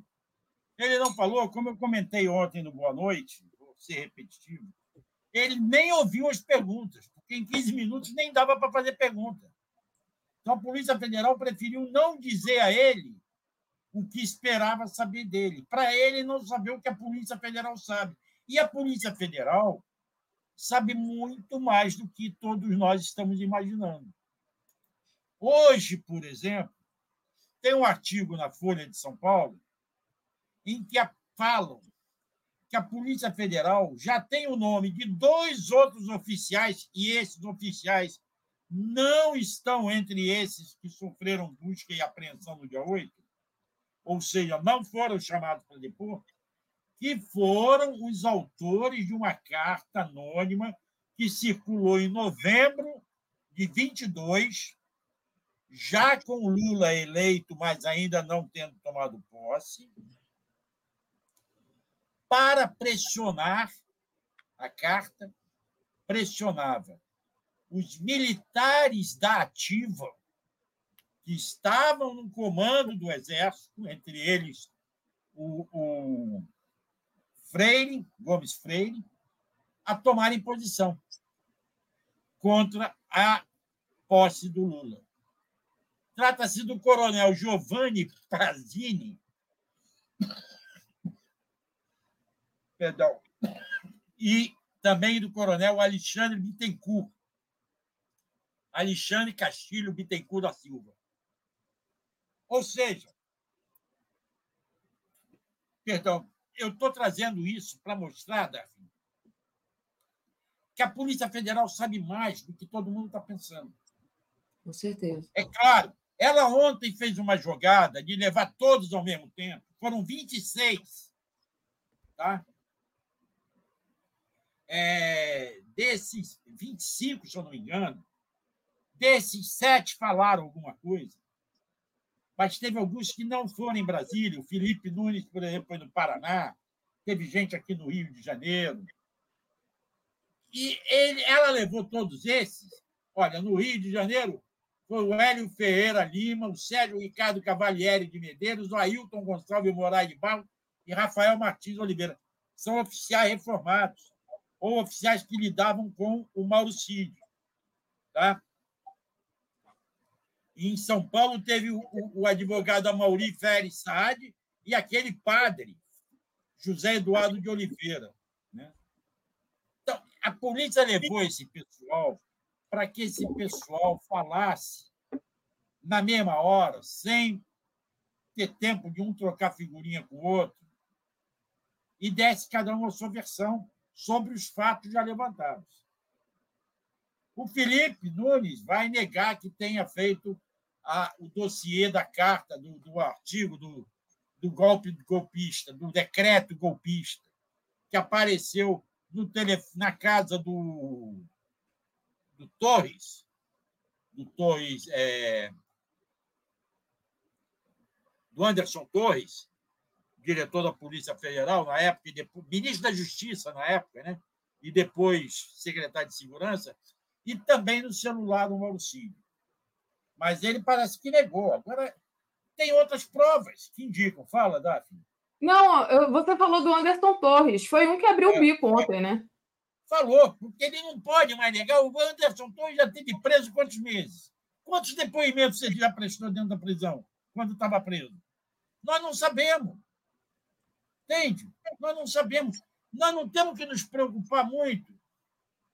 É, eles não vão assumir. Agora, o Anderson Torres não tem mais como não assumir. O Felipe Nunes tem que se defender de alguma forma. Os outros militares não sabem o que existe contra eles. Então, para eles e para a defesa deles, no meu modesto entendimento, e eu estou entendendo isso como jornalista que cobre justiça há muitos anos. Eu não sou bacharel, não tenho curso nenhum de, defesa do direito. Mas, no meu modesto entendimento, é melhor eles ficarem calados. Porque se eles falarem, eles podem falar bobagem e entregar mais ouro ao, à polícia. E a eles não interessa isso agora. Então, essa é a preocupação que eu acho que nós devemos ter de esperar. Vamos ver o que, que vai dar. Vamos Perfeito. ver como é que vai encaminhar.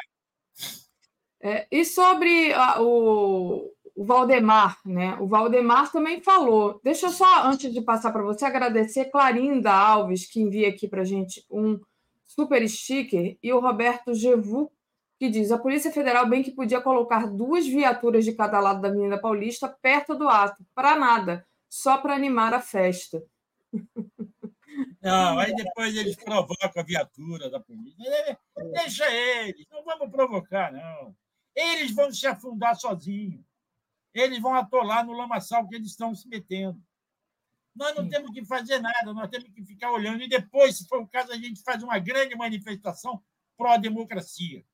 Vamos para a rua defender a democracia. É isso. Defender o Lula, defender o fim da, do genocídio na Palestina. Vamos tomar as ruas. Hoje, ontem, infelizmente, eu não pude ir no ato da Palestina. Eu tive uma audiência judicial virtual aqui e não tive como ir à cidade. Teve um ato lá. Acho que nós temos que ir à rua isso, denunciar isso. Sim. Mostrar que o Lula tem razão, que precisa cessar fogo e entrar ajuda humanitária para os palestinos. É isso gente, que tem que fazer. A gente já está com os nossos convidados aqui nos bastidores, mas eu queria, antes de trazê-los, eu só queria saber a sua opinião. O que, que o Valdemar é, pode ter falado ontem? O que, que você acha que ele vai se explicar? Não esqueça que o Valdemar se meteu numa enrascada ao atender o Bolsonaro e entrar com uma ação no TSE questionando parte do resultado da eleição. Ele questionou só a eleição que não entendia, não satisfazia ele, que era do Lula. Mas não questionou a reeleição dos governadores, inclusive do PL, dos amigos do PL. Então, ele entrou com aquela ação e perdeu 23 milhões de reais do partido. Foi a multa aplicada pelo TSE. Ele não tem como entrar calado num depoimento desse. Ele vai ter que explicar por que, que ele fez aquela ação. Então, ele está se diferenciando do Bolsonaro. Ele questionou as urnas, deve estar arrependido por resto da vida, mas ele não pregou um golpe como o Bolsonaro estava pregando. Entende? Ele só questionou as urnas, que já é um erro. Já é um erro grande. Pisou na bola, feio. E ele é um político safo. Não deveria ter feito isso. Mas eu não estranho que ele vá falar e vai falar algo diferente de Bolsonaro. Ele vai se diferenciar de Bolsonaro. É isso. Perfeito. Marcelo, é, deixa eu colocar aqui na tela. Né? Aqui está a página do Supremo Tribunal Federal e é, você me mandou esse link. Relator preside conciliação que resulta em acordo referente à apreensão de adolescentes no Rio de Janeiro. Ministro Cristiano Zanin comandou negociação e parte vão apresentar plano para atuação de, no, prazo, no, no, prazo de 60 dias. Né? Então, vai acabar aquela coisa horrorosa, racista, aqui no Rio de Janeiro, de, não, de simplesmente é, prender menores para averiguação. Né? Acho que era isso que eles diziam. Explica um pouco para a gente e a gente traz nossos convidados aqui.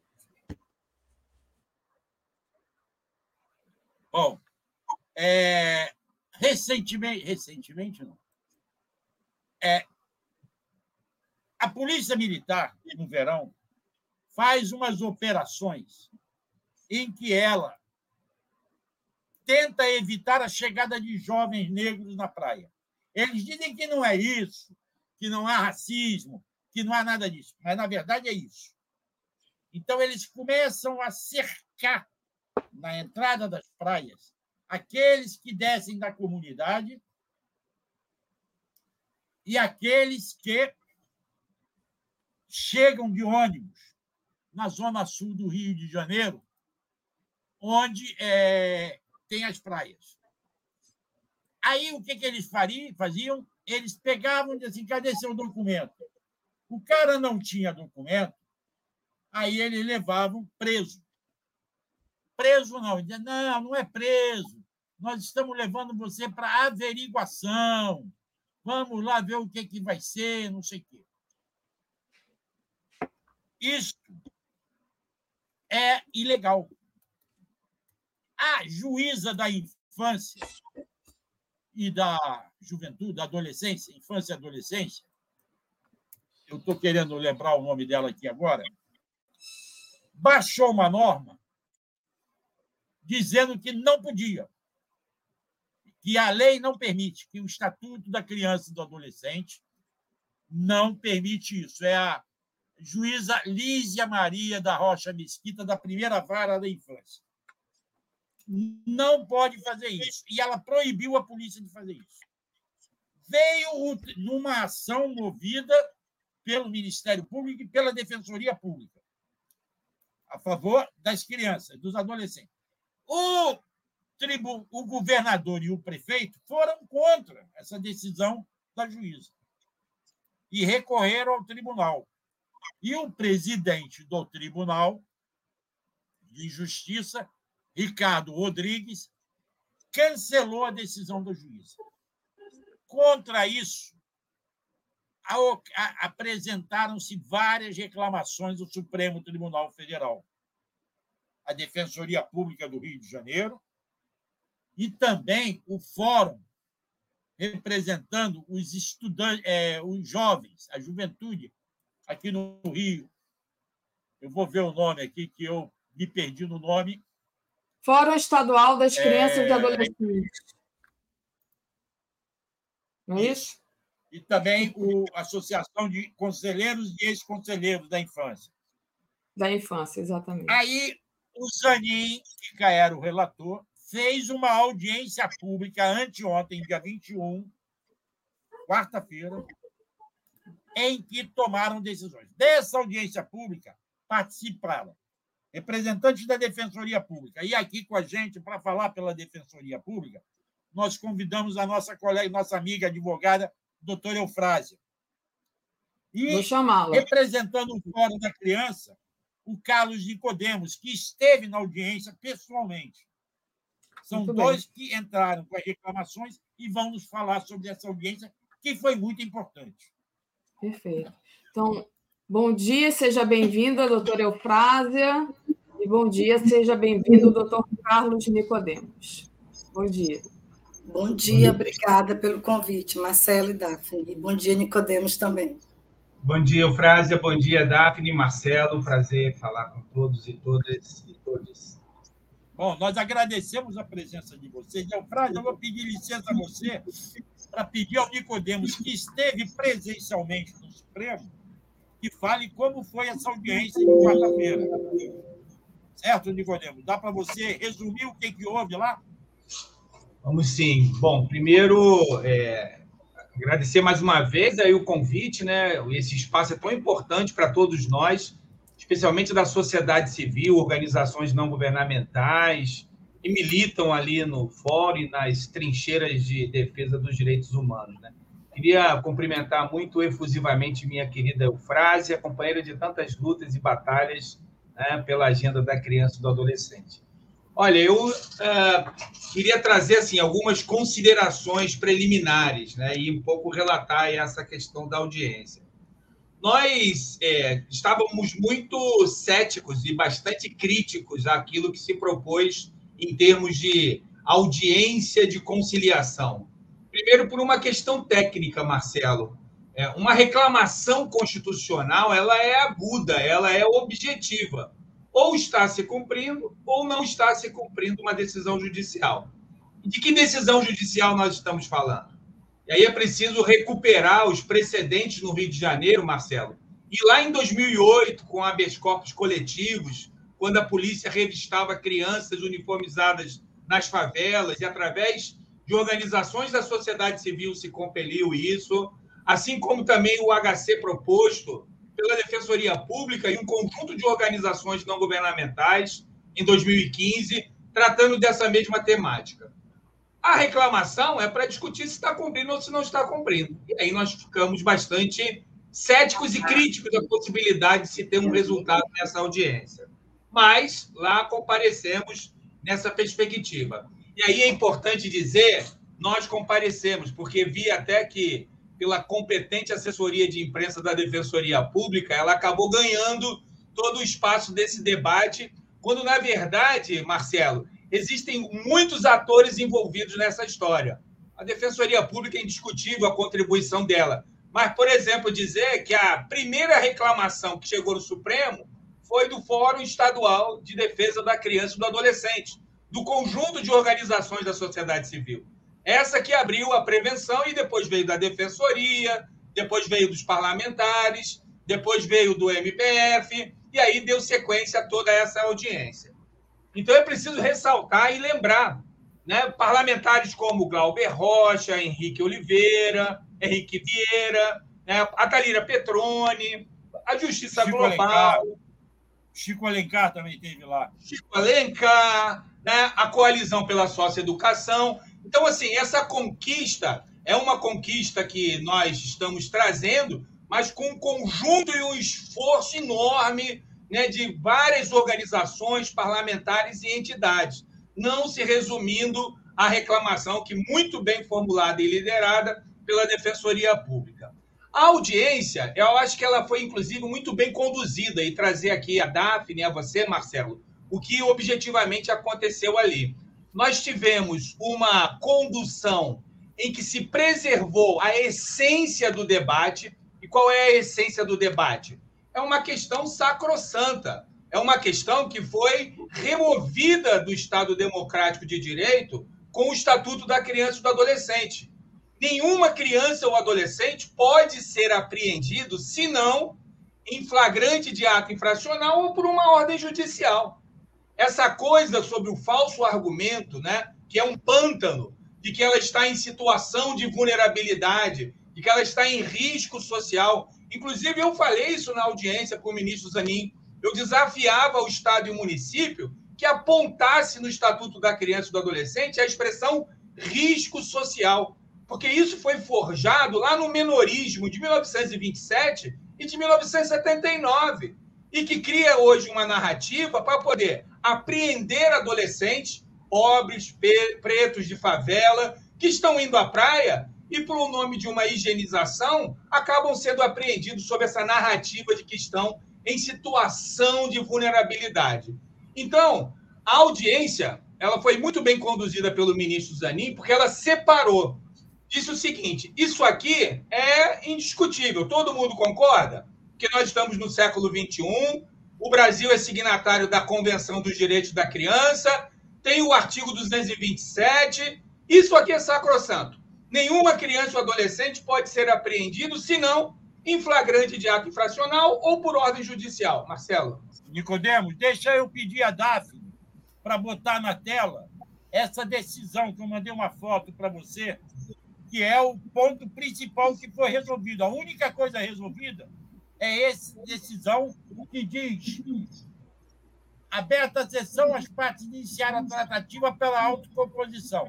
Após amplo diálogo, as partes acordaram os seguintes termos. Um, imediato restabelecimento do item 1 da sentença proferida em 11 de 12 de 2023 pela primeira vara da infância, da juventude e do idoso da comarca da capital, nos atos da ação civil número tal, que diz: determino que o Estado do Rio de Janeiro e o município do Rio de Janeiro se abstenham de apreender e conduzir adolescentes à delegacia de polícia, se não em hipótese de flagrante de ato infracional ou por ordem escrita e fundamentada de autoridade judiciária.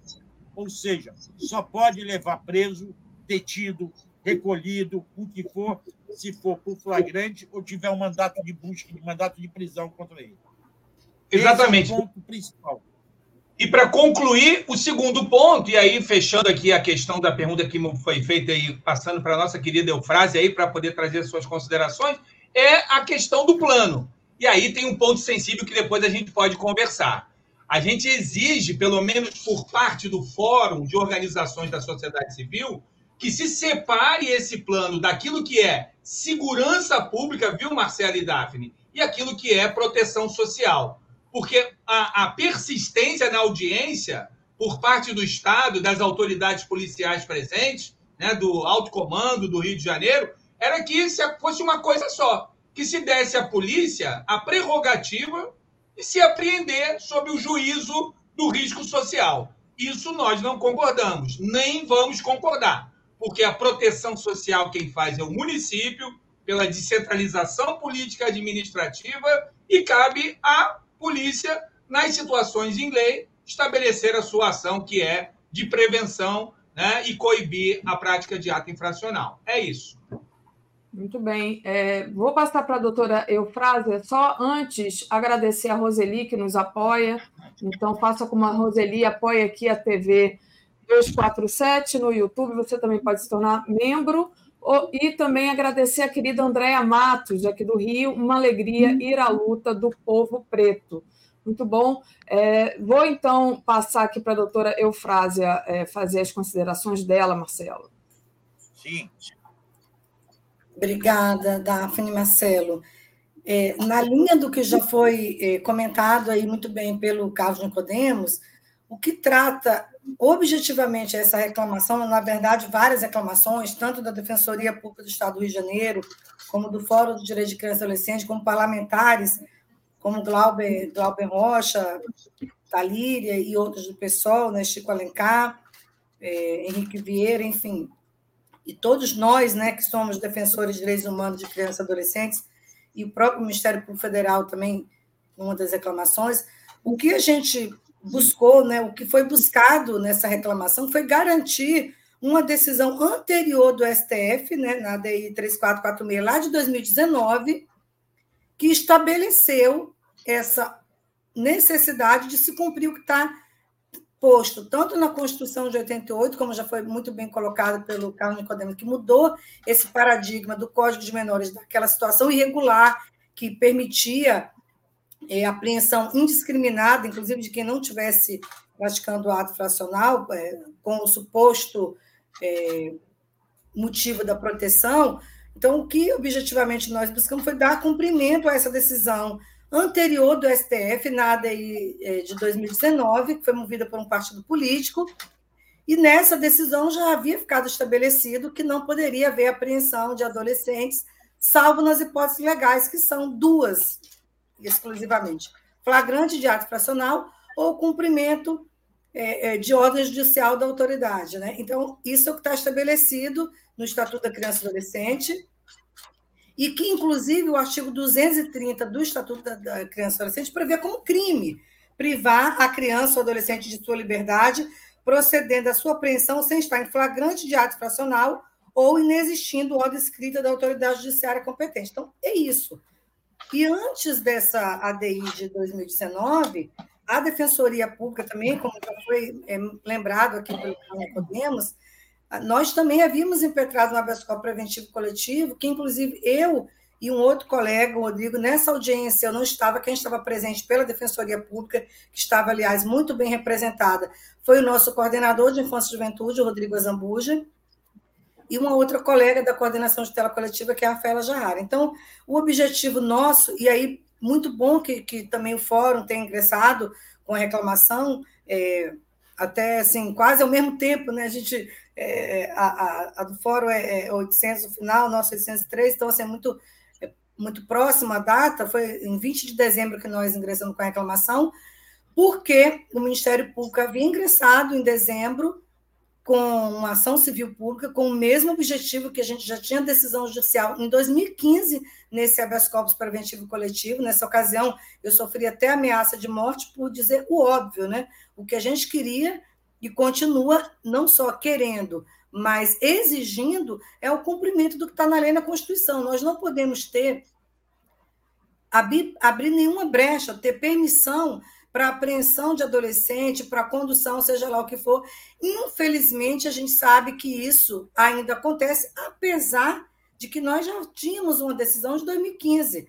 Então, o que a gente precisou fazer foi reforçar que o STF determinasse às autoridades do Rio de Janeiro a necessidade de obediência estrita ao que está na lei. Não, não cabe à polícia nem ao judiciário determinar se um adolescente pode ou não ficar apreendido pela vontade de quem quer que seja, por, por, por, clamor social, por apelo da grande mídia, enfim, o que quer que seja. Então, objetivamente foi isso, é buscar dar cumprimento à Constituição de 88, que estabelece a prioridade absoluta no respeito ao direito de criança e adolescente, que é um dever de todos nós, família, sociedade, Estado. Então, não pode o Estado se eximir desse dever de cumprir estritamente o que está na lei, o que está na Constituição. Então, foi isso que nós buscamos e, felizmente, né, tivemos sucesso é, nessa, nesse acordo que foi feito anteontem, que nada mais fez do que restabelecer o princípio da legalidade, né? Ninguém pode ser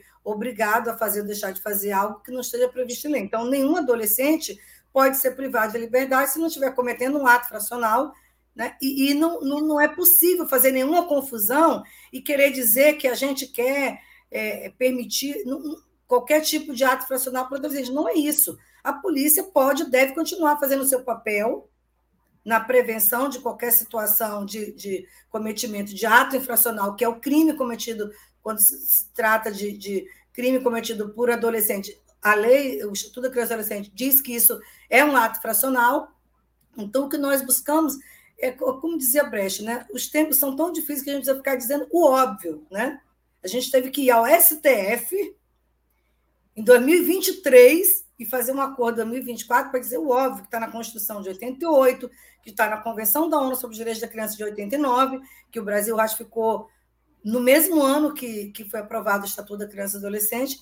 Então, a nossa luta incessante, além de garantir direitos para que o Estado cumpra com seus deveres na proteção social, aí sim, na proteção à família, nas instituições adequadas de acolhimento, quando uma criança ou um adolescente precisam ser afastados da família. Então, é exatamente isso. A minha irmã está aqui assistindo, lá do interior da Bahia, de Jiqueira, ah. comentando. Bom, Interessante. Ela, ela dá os parabéns, né? Marcelo, deixa eu só, deixa eu só agradecer aqui os comentários, eu já passo para você no, é, novamente.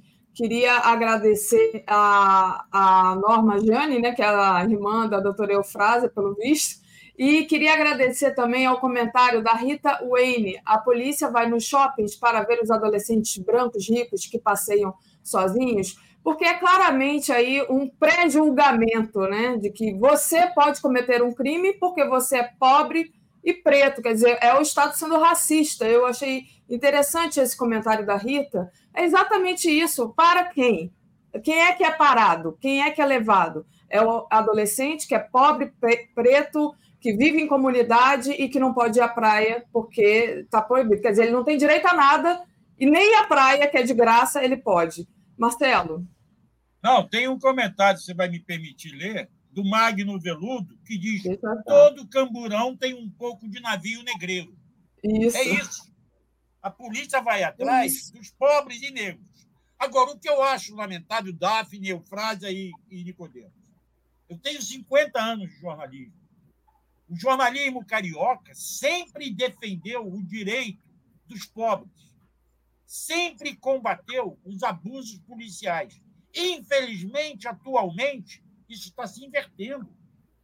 Nós vimos a grande imprensa defender essa decisão do presidente do Tribunal de Justiça, um desembargador que tem por obrigação respeitar a Constituição e a lei, e ele foi o primeiro a passar por cima de uma juíza que agiu corretamente, atropelando tudo e autorizando a barbárie. Sim. E a imprensa bateu palma para isso. Foi isso que nós assistimos Nicodemos e Eufrásia. Ah, tá fechado, só um minutinho, pode falar. Bom, Marcelo, eu queria, antes de responder a sua pergunta, né, que no meu ponto de vista, como posicionei lá, me posicionei lá na audiência para o ministro Zanin, todos presentes, é, ressaltando que nós estamos em pleno século XXI, nós estamos em pleno século XXI, fazendo um debate que teria alguma lógica em 1927 que teria alguma lógica em 1927, com o antigo Código de Menores, que tinha como elemento-chave o controle punitivo da pobreza da criança abandonada sob uma lógica segregatória. Assim. Então, um debate absolutamente, absolutamente fora do seu tempo. E sob um falso argumento da chamada proteção social, de que a polícia sob critérios de um verdadeiro pântano interpretativo, né, aborda adolescentes que possam estar em situação de abandono. Ora, o que se espera de alguém que está na praia? Que ela vá de calça jeans, de tênis, né, para poder frequentar aquele local? Obviamente, é da nossa tradição, cultura, como disse muito bem a juíza Lízia na sua decisão, nós somos um país, nós somos um estado, uma cidade hospitaleira, somos uma cidade em que as relações se dão de uma dinâmica social, em que se tem o despojamento, e numa praia, você pode esperar que alguém apresente documentos sob um falso argumento de que precisa ser protegido porque está com uma bermuda de chinelo. Então, assim, é evidente, como disse muito bem também a juíza, é que nós estamos diante de uma situação de racismo estrutural e que a, ação dita preventiva da Operação Verão, ela nada mais é do que senão uma forma de contenção, de controle punitivo baixo a lógica do racismo estrutural contra a juventude preta e pobre dessa cidade. Quero apenas ressaltar, que eu sei que a gente vai aqui fechando a questão do tempo, mas o encaminhamento que foi dado, Daphne e Marcelo, na audiência, em relação a um absurdo, né? Porque, assim, a, como disse a, a, a querida Eufrásia, né? quando ela impetrou o HC e liderou o debate lá em 2015, foi ameaçada de morte. E o sistema, ele é absolutamente, assim, é, opressor em relação a isso. A juíza que deu essa decisão, Daphne, não sei se é do conhecimento de você, Marcelo, de vocês, é, ela sofreu uma representação no CNJ. Sim. Uma representação no CNJ. Para responder no CNJ pela decisão dela. E aí, ontem, é, perdão, no, na quarta-feira, na audiência, é, não sei se o Frase se, se, atentou a isso, mas é, a, através de um pedido feito pela, por um amigo da corte, né, e como disse, isso é resultado de um esforço coletivo, né, a Justiça Global solicitou que fosse oficiada ao CNJ né, com a decisão e dizendo o seguinte: olha aqui, aquela representação que ela sofreu perdeu o objeto, porque Sim. foi celebrado um acordo reconhecendo-se, inclusive, a legitimidade e a essência de direitos humanos da decisão da juíza. Então, assim, é, queria fechar com esse ponto e dizer que, com esse último ponto, Marcelo, que você trouxe ontem, a gente comentou rapidamente no WhatsApp, né? Esse resultado só é possível por um esforço coletivo da imprensa, como o TV 247, jornalistas comprometidos em descortinar esse problema, essa questão, porque senão, Marcelo, nós estaríamos discutindo o que foi debatido na audiência e eu refutei de pronto, quando o Estado disse: ora, vamos considerar que foram apenas 273 adolescentes. E eu disse, meu caro, se fosse um, se fosse um, Daphne, um somente, já seria o suficiente para nós estarmos aqui na Suprema Corte discutindo né, a violação de uma norma que é do Estado Democrático de Direito. E é isso. Parabéns à TV 247 que acompanhou esse caso, do Marcelo? A você, que esteve desde o início marcando nesse caso e que sem a TV 247 e você, Marcelo, Daphne e todas as outras companheiras, nós não teríamos chegado a esse resultado. Agradecer e parabenizar. Obrigada, doutor Carlos Nicodemos. Eu queria é, ler aqui a, o comentário da Maria de Lourdes e diz: e não somos um país racista, né? Pois é, exatamente. Enquanto o doutor falava, o deputado Glauber Braga entrou em contato comigo aqui pelo WhatsApp, até para me mandar uma outra, uma outra denúncia, que é uma discussão na Câmara de Vitória sobre poluição do ar provocada pela Vale, né? E um vereador do pessoal está no centro dessa discussão, está bem acalorada. A gente vai trazer essa pauta no, nos próximos programas aqui. Mas achei coincidência ele entrar em contato comigo e só para lembrar, tá? O nome do deputado é Glauber Braga. Alguém deve ter falado, num, eu não ah, Eu acho Glauber... que o Nicodemo falou Glauber Rocha. Eu também, toda vez que vou falar Glauber, porque é um baiano que a gente sempre reverencia. Sempre... Exatamente. O outro baiano, quer dizer, o outro Glauber. É, também é. estaria muito insatisfeito né, com, essa, com esse racismo que acontece por parte da justiça, mas esse já foi, né? O, o, cineasta, infelizmente, já foi. A gente tem agora o deputado Glauber Braga, tá, gente? Fala, Marcelo. Eu não sei se você quer ler aí o que tem ainda, alguns chats. Algum... Tenho, deixa eu ler aqui, ó. Valéria Reiter, é, respeita a Constituição já. É só isso, né? É só isso que se pede, o respeito à Constituição. Obrigada, exige, né? É, exige, exatamente. E a, o Malu, Malu Papo de Cozinha, eu passo por situação, situações de racismo praticamente todos os dias, Meu reclame aqui é cheio de denúncias. Não importa se estou bem vestida, bolsa cara, o alvo é minha cor. Minha luta é diária. Então, obrigado aqui pelo depoimento da Malu. Fala, Marcelo, você. Não, é, tem isso. E eu acho que nós mostramos aqui no Rio que a gente se impôs e fez respeitar a lei e a Constituição. Acho que São Paulo vai ter que chegar ao Supremo para acabar com essa matança que está havendo na Baixada Santista lá, que a polícia está fazendo, com o respaldo do governador. E isso não pode continuar. Alguém vai ter que levar isso ao Supremo. Ontem eu já falei isso à noite no Boa Noite. São questões de respeito à lei. Não dá para sair matando, como estão matando, como não dá para sair prendendo jovem o que quer ir à praia sem carteira de identidade. Ou sem comprovante de que trabalha, porque não tem que trabalhar, ele é estudante. Ele tem que estudar. E a praia, como todos nós fomos quando éramos jovens. Eu, Agora, eu... eu não sei qual é o próximo passo.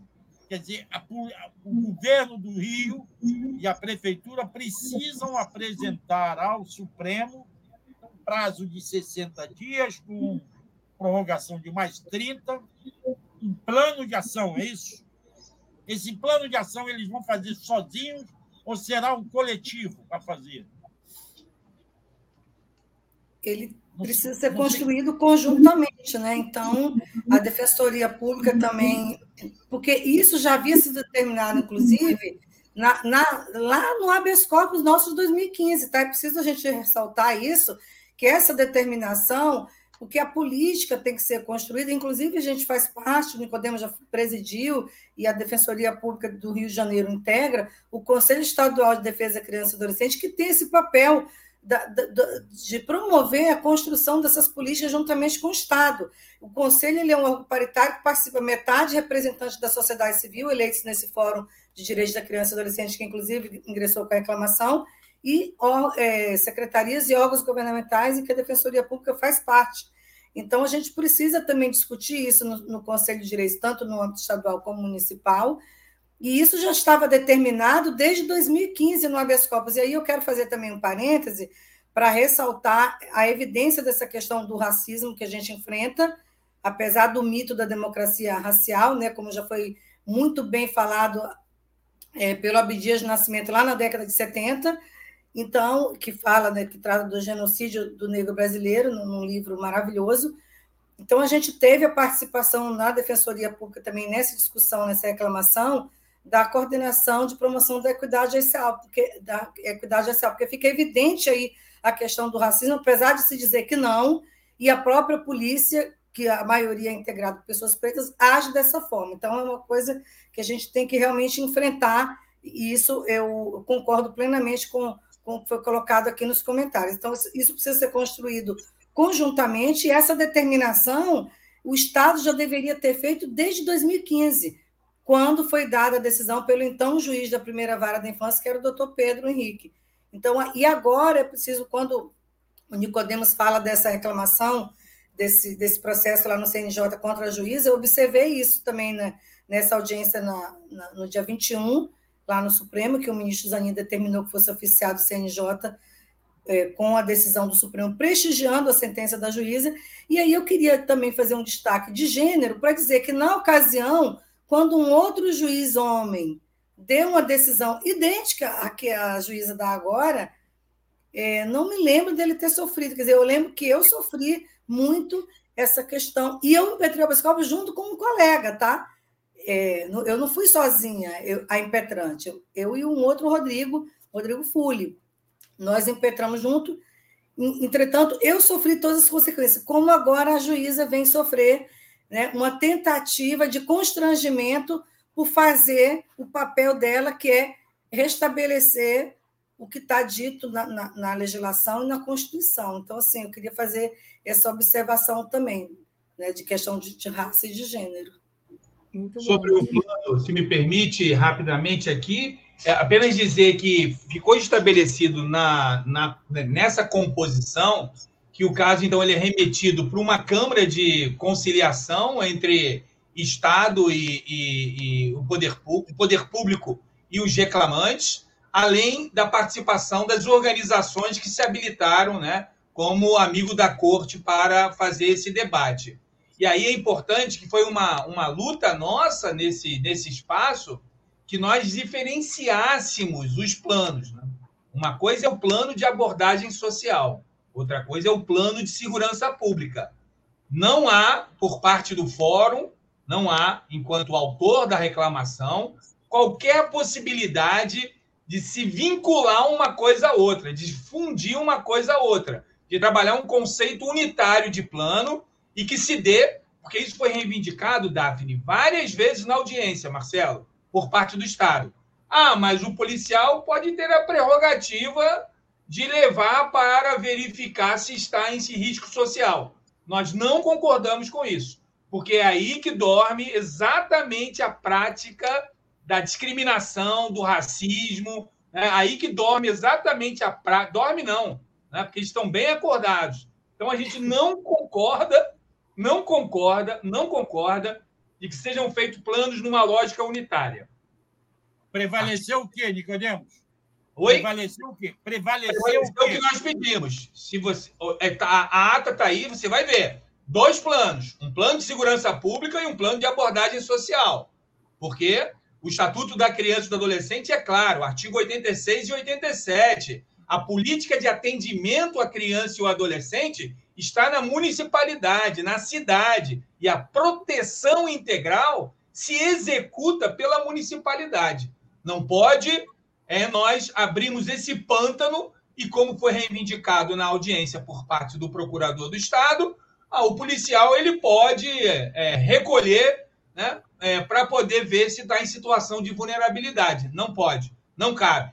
Não cabe, isso é competência do município, isso é competência do Conselho Tutelar, que esteve muito bem representado pela nossa companheira Patrícia Félix, esteve lá, que é conselheira tutelar da Zona Sul, e que, representando também o PSOL, fez uso da palavra e levou essa perspectiva da proteção no território, na base, e nós não concordaremos com isso e não concordamos. E aí, vamos aguardar esses 60 dias, porque eu Sim. acho que esse assunto não acaba aqui, não. Eu acho que a gente ainda vai ter aí plano verão, inverno, outono, e vai ter muito debate. E, mais uma vez, parabenizar a Defensoria, a todos os atores envolvidos, em especial a você, Marcelo, que acompanhou isso passo a passo e manteve ali né, na trincheira com a gente, né, levando a notícia verdadeira como ela é, e a todos os participantes que integram o TV 247, que pautou isso de maneira muito responsável, nos trazendo até aqui com esse resultado. E a Defensoria Pública também, e a todos os atores envolvidos, Justiça Global, Instituto Alana, os parlamentares,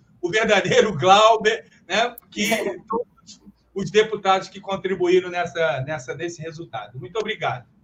Perfeito, Perfeito. né, Daphne?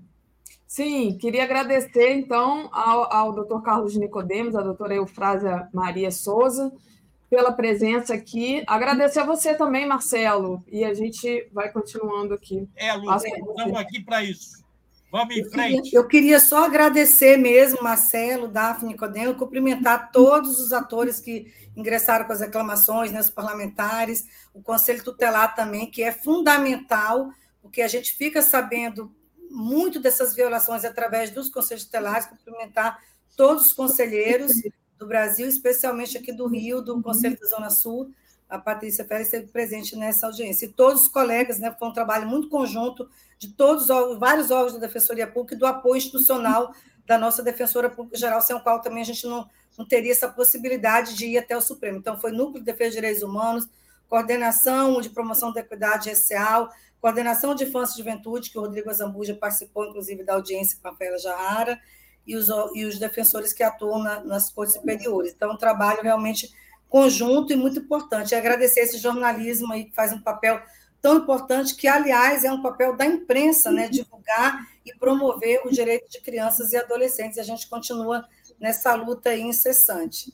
Obrigada, viu, Marcelo, Daphne, Nicodemos, e um ótimo dia para todos. Obrigada, obrigada, gente. Bom trabalho para um vocês. Um beijo em todo mundo. Grande um abraço. Obrigada aos comentários aí também. Grande abraço. Que nosso final de semana não venha muito, muitas questões lá de, de São Paulo no domingo. Vamos acompanhando. Que o gado fique manso e calmo lá, tá bom? Tchau, gente. Valeu. Um abraço. Gente, eu queria trazer, vou trazer agora o nosso querido David Bacelar aqui para conversar conosco. Antes, agradecendo ao José Ricardo Fedler. Quando estavam no poder, não conseguiram dar o golpe, agora acham que conseguem. Domingo, com Malafaia. Pois é, estão aí nessa tentativa, a gente vai acompanhar aqui, mas trazendo David Bacelar, dirigente da FUP, para falar comigo. Bom dia, David, tudo bem? Bem, bom dia, Daphne, bom dia a todas e todos que estão aqui conosco no Bom Dia 247. Um abraço aí para o companheiro Marcelo Auler, grande companheiro nosso. Muito bem, deixa eu mandar um beijo enorme, um abraço para minha querida amiga Elo... Heloísa. Beijo, Elo. Heloísa Vanik, parabéns, violência é também uma questão de saúde. Pois é.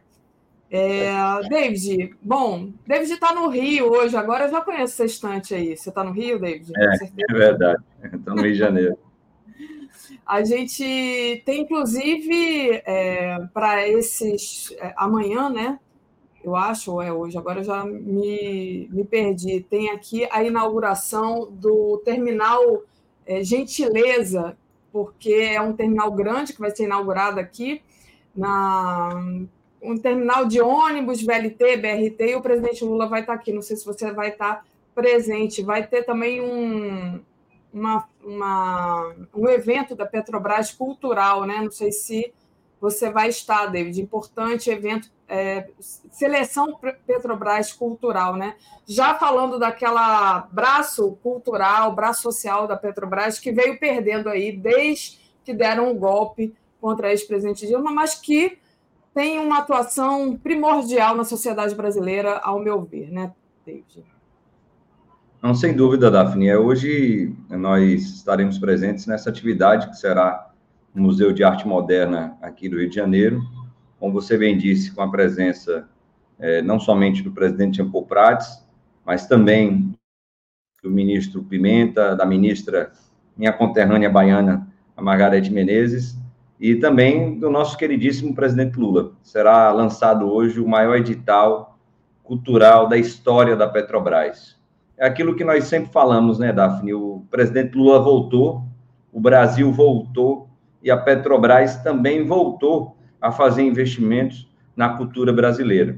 É, quero aqui parabenizar de público o bom trabalho que tem feito uma dupla dinâmica e brilhante à frente da comunicação da Petrobras companheiro Nery, a companheira Rosane, trabalhando sempre muitíssimo bem para que a Petrobras ela volte a falar com a sociedade, principalmente através da cultura brasileira, como sempre fez. Infelizmente, nos últimos seis, sete anos, nós tivemos problemas com relação a isso. É, os investimentos socioculturais, ambientais, educacionais despencaram e agora nós estamos vendo a empresa voltar a investir é, também na cultura brasileira. Será uma oportunidade ímpar, estaremos ali presentes representando a FUP, a Federação Única dos Petroleiros e Petroleiras, e, por tabela, os trabalhadores e trabalhadoras do sistema Petrobras. Muito bom, David. David, queria tocar em outro assunto agora com você. Esta semana, o Ministério das Relações Institucionais realizou um seminário para debater a questão do mercado de certificados de captura e emissão de gases de efeito estufa. E a gente sabe muito bem que uma das bandeiras da FUP é avançar rumo a uma transição energética mais justa. Então, queria que você falasse um pouco desse debate, qual é a importância dele, qual a importância dele para o desenvolvimento socioeconômico do país. Né? Como é que você assiste a isso? Bem, Daphne, essa é mais uma atividade do Conselhão, Conselho de Desenvolvimento Econômico, Social e Sustentável, que foi organizado pelo Palácio do Planalto através do Ministério das Relações Institucionais. Um abraço aqui para o nosso grande ministro Padilha, que, por sinal, deu show no Roda Viva, inclusive com a defesa legítima do presidente Lula, muito bem estruturada a argumentação que o nosso ministro utilizou é, como nós colocamos, né, o Brasil voltou, o presidente Lula voltou e trouxe o diálogo de volta ao governo federal. O Conselhão tem essa característica né, de ter vários olhares diferentes a respeito de diversos temas. dentre esses, o tema da transição energética justa. O sinal é, faço parte dessa comissão temática específica de transição energética justa, que foi constituída pelo Conselhão e que trouxe esse seminário internacional, esse debate que você colocou. Nós tivemos a oportunidade, Daphne, de na quarta-feira à tarde, é, de participarmos de uma mesa importante que estava debatendo justamente é, esses avanços no debate da governança socioambiental com relação ao tema da transição energética justa. E nós colocamos o que é transição energética para a Federação Única dos Petroleiros e Petroleiras. Se é para ela ser justa, precisa haver um diálogo com os trabalhadores e trabalhadoras e com as comunidades que são diretamente ou indiretamente impactadas pelas atividades que são instaladas através de investimentos, principalmente em energias renováveis. E os exemplos que nós tivemos, Daphne, e citamos eles ao longo dos últimos anos, principalmente investimentos altos em energia eólica e solar, e aqui estamos falando de investimentos gigantescos no Nordeste do Brasil, muitos deles também na Bahia, infelizmente não houve esse diálogo. Nós tivemos empregos que foram gerados em menor quantidade e com uma qualidade também menor. São empregos que pagam menos os trabalhadores e trabalhadoras, têm benefícios menores e, por tabela, nós temos atividades bem precarizadas. Nós não queremos que os trabalhadores e trabalhadoras estejam atuando na energia eólica, solar ou qualquer outra que venha através da transição energética, que eles estejam apenas apertando parafusos das hélices, instalando os grandes aerogeradores que vêm da China, da Alemanha. Não queremos que esses trabalhadores e trabalhadoras estejam apenas instalando as grandes placas fotovoltaicas e dando manutenção a elas. Não. Nós precisamos que essa indústria ela seja instalada aqui no país. O Brasil tem plenas condições, tem todos os minerais críticos necessários para a produção em escala desses grandes equipamentos e, consequentemente, gerar emprego, gerar renda em maior qualidade e em maior quantidade para a classe trabalhadora. Então, esse debate não foi feito no passado, e muito menos com a sociedade, com a comunidade que é impactada diretamente. Quantos casos nós já temos, por exemplo, no Nordeste, de comunidades oriundas da agricultura familiar que deixaram de ter a sua produção porque aquelas gigantescas torres foram instaladas nas suas propriedades, propriedades pequenas de pequenos agricultores, pequenas agricultores, começaram a receber valores é, por conta daquela instalação, deixaram de produzir naquela terra. E os que ficaram morando, quando não foram embora, infelizmente não consegue nem dormir por conta do barulho das pás eólicas que se movimentam principalmente à noite. Então, o debate ele precisa ser feito com muito cuidado. Cobramos isso e fizemos uma crítica muito construtiva com relação à diretoria de transição energética da Petrobras. Foi um bem feito, sem dúvida alguma, do presidente Jean Paul Prats, criar a diretoria de transição energética e sustentabilidade. Foi um bem feito também do presidente Paul Prats, da sua diretoria e do Conselho de Administração, aprovar a ampliação de investimentos em energias renováveis. Nós tínhamos aí, criticávamos isso aqui no passado, menos de 0,5% do CAPEX da Petrobras para energias renováveis. Ampliou, é verdade, de 9% a 15% do CAPEX e todos os investimentos da Petrobras em energias renováveis, muito acima, inclusive, do que as outras petrolíferas praticam. Mas que é que nós estamos criticando de forma construtiva? Não basta apenas descarbonizar as atividades operacionais da Petrobras. Não basta apenas nós termos as grandes produções de petróleo, gás em alto mar, com captação de CO2 para não ir para a atmosfera, para não ter esse efeito de gases que trazem o efeito estufa. Nós precisamos, Daphne, de projetos mais robustos. A Petrobras ela pode ter plenas condições de já ingressar no mercado de energias renováveis de uma forma grande, competindo com as gigantescas internacionais e fazendo um diálogo com os trabalhadores e trabalhadoras e com a comunidade que é impactada diretamente. Então, fizemos essa crítica, sabe por quê? Nós descobrimos, infelizmente, e aqui mando um abraço para o companheiro Cesário, Cesário, ex-presidente da CUT do Acre, também do PT do Acre, hoje superintendente do Ministério do Desenvolvimento Agrário, ali no Acre no norte do país. Sabe o que é está acontecendo hoje, Daphne, com esse mercado de crédito de carbono que ainda não se instalou da forma correta aqui no Brasil? Precisamos de uma legalização disso, de uma regulamentação disso.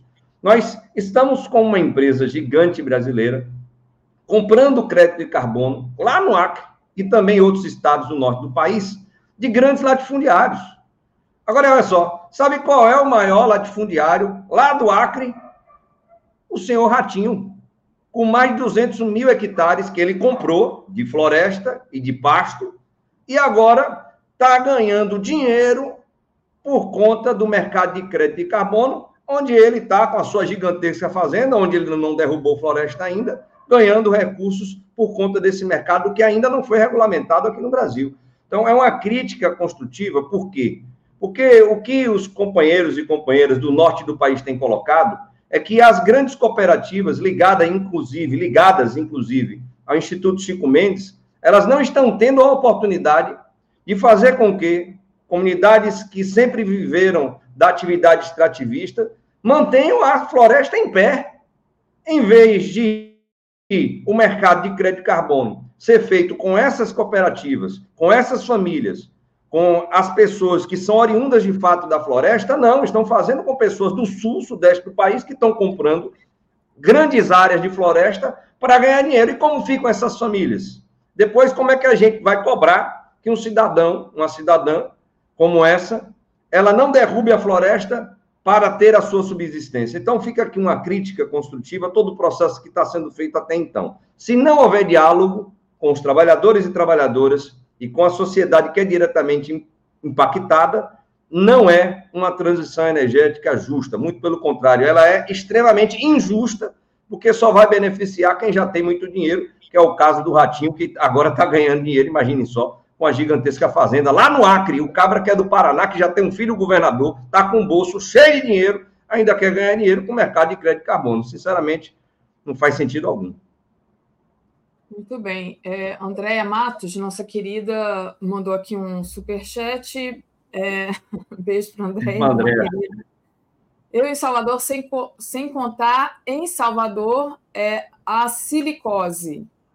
Quer explicar o que, é? Você sabe o que é silicose? Eu Rapaz, eu só vou mandar um beijo aqui para a Andréa Matos, que é dirigente aqui do Rio de Janeiro, grande companheira da Embrapa e do Simpave, que deve estar lá na nossa terra querida Salvador, a primeira capital do Brasil.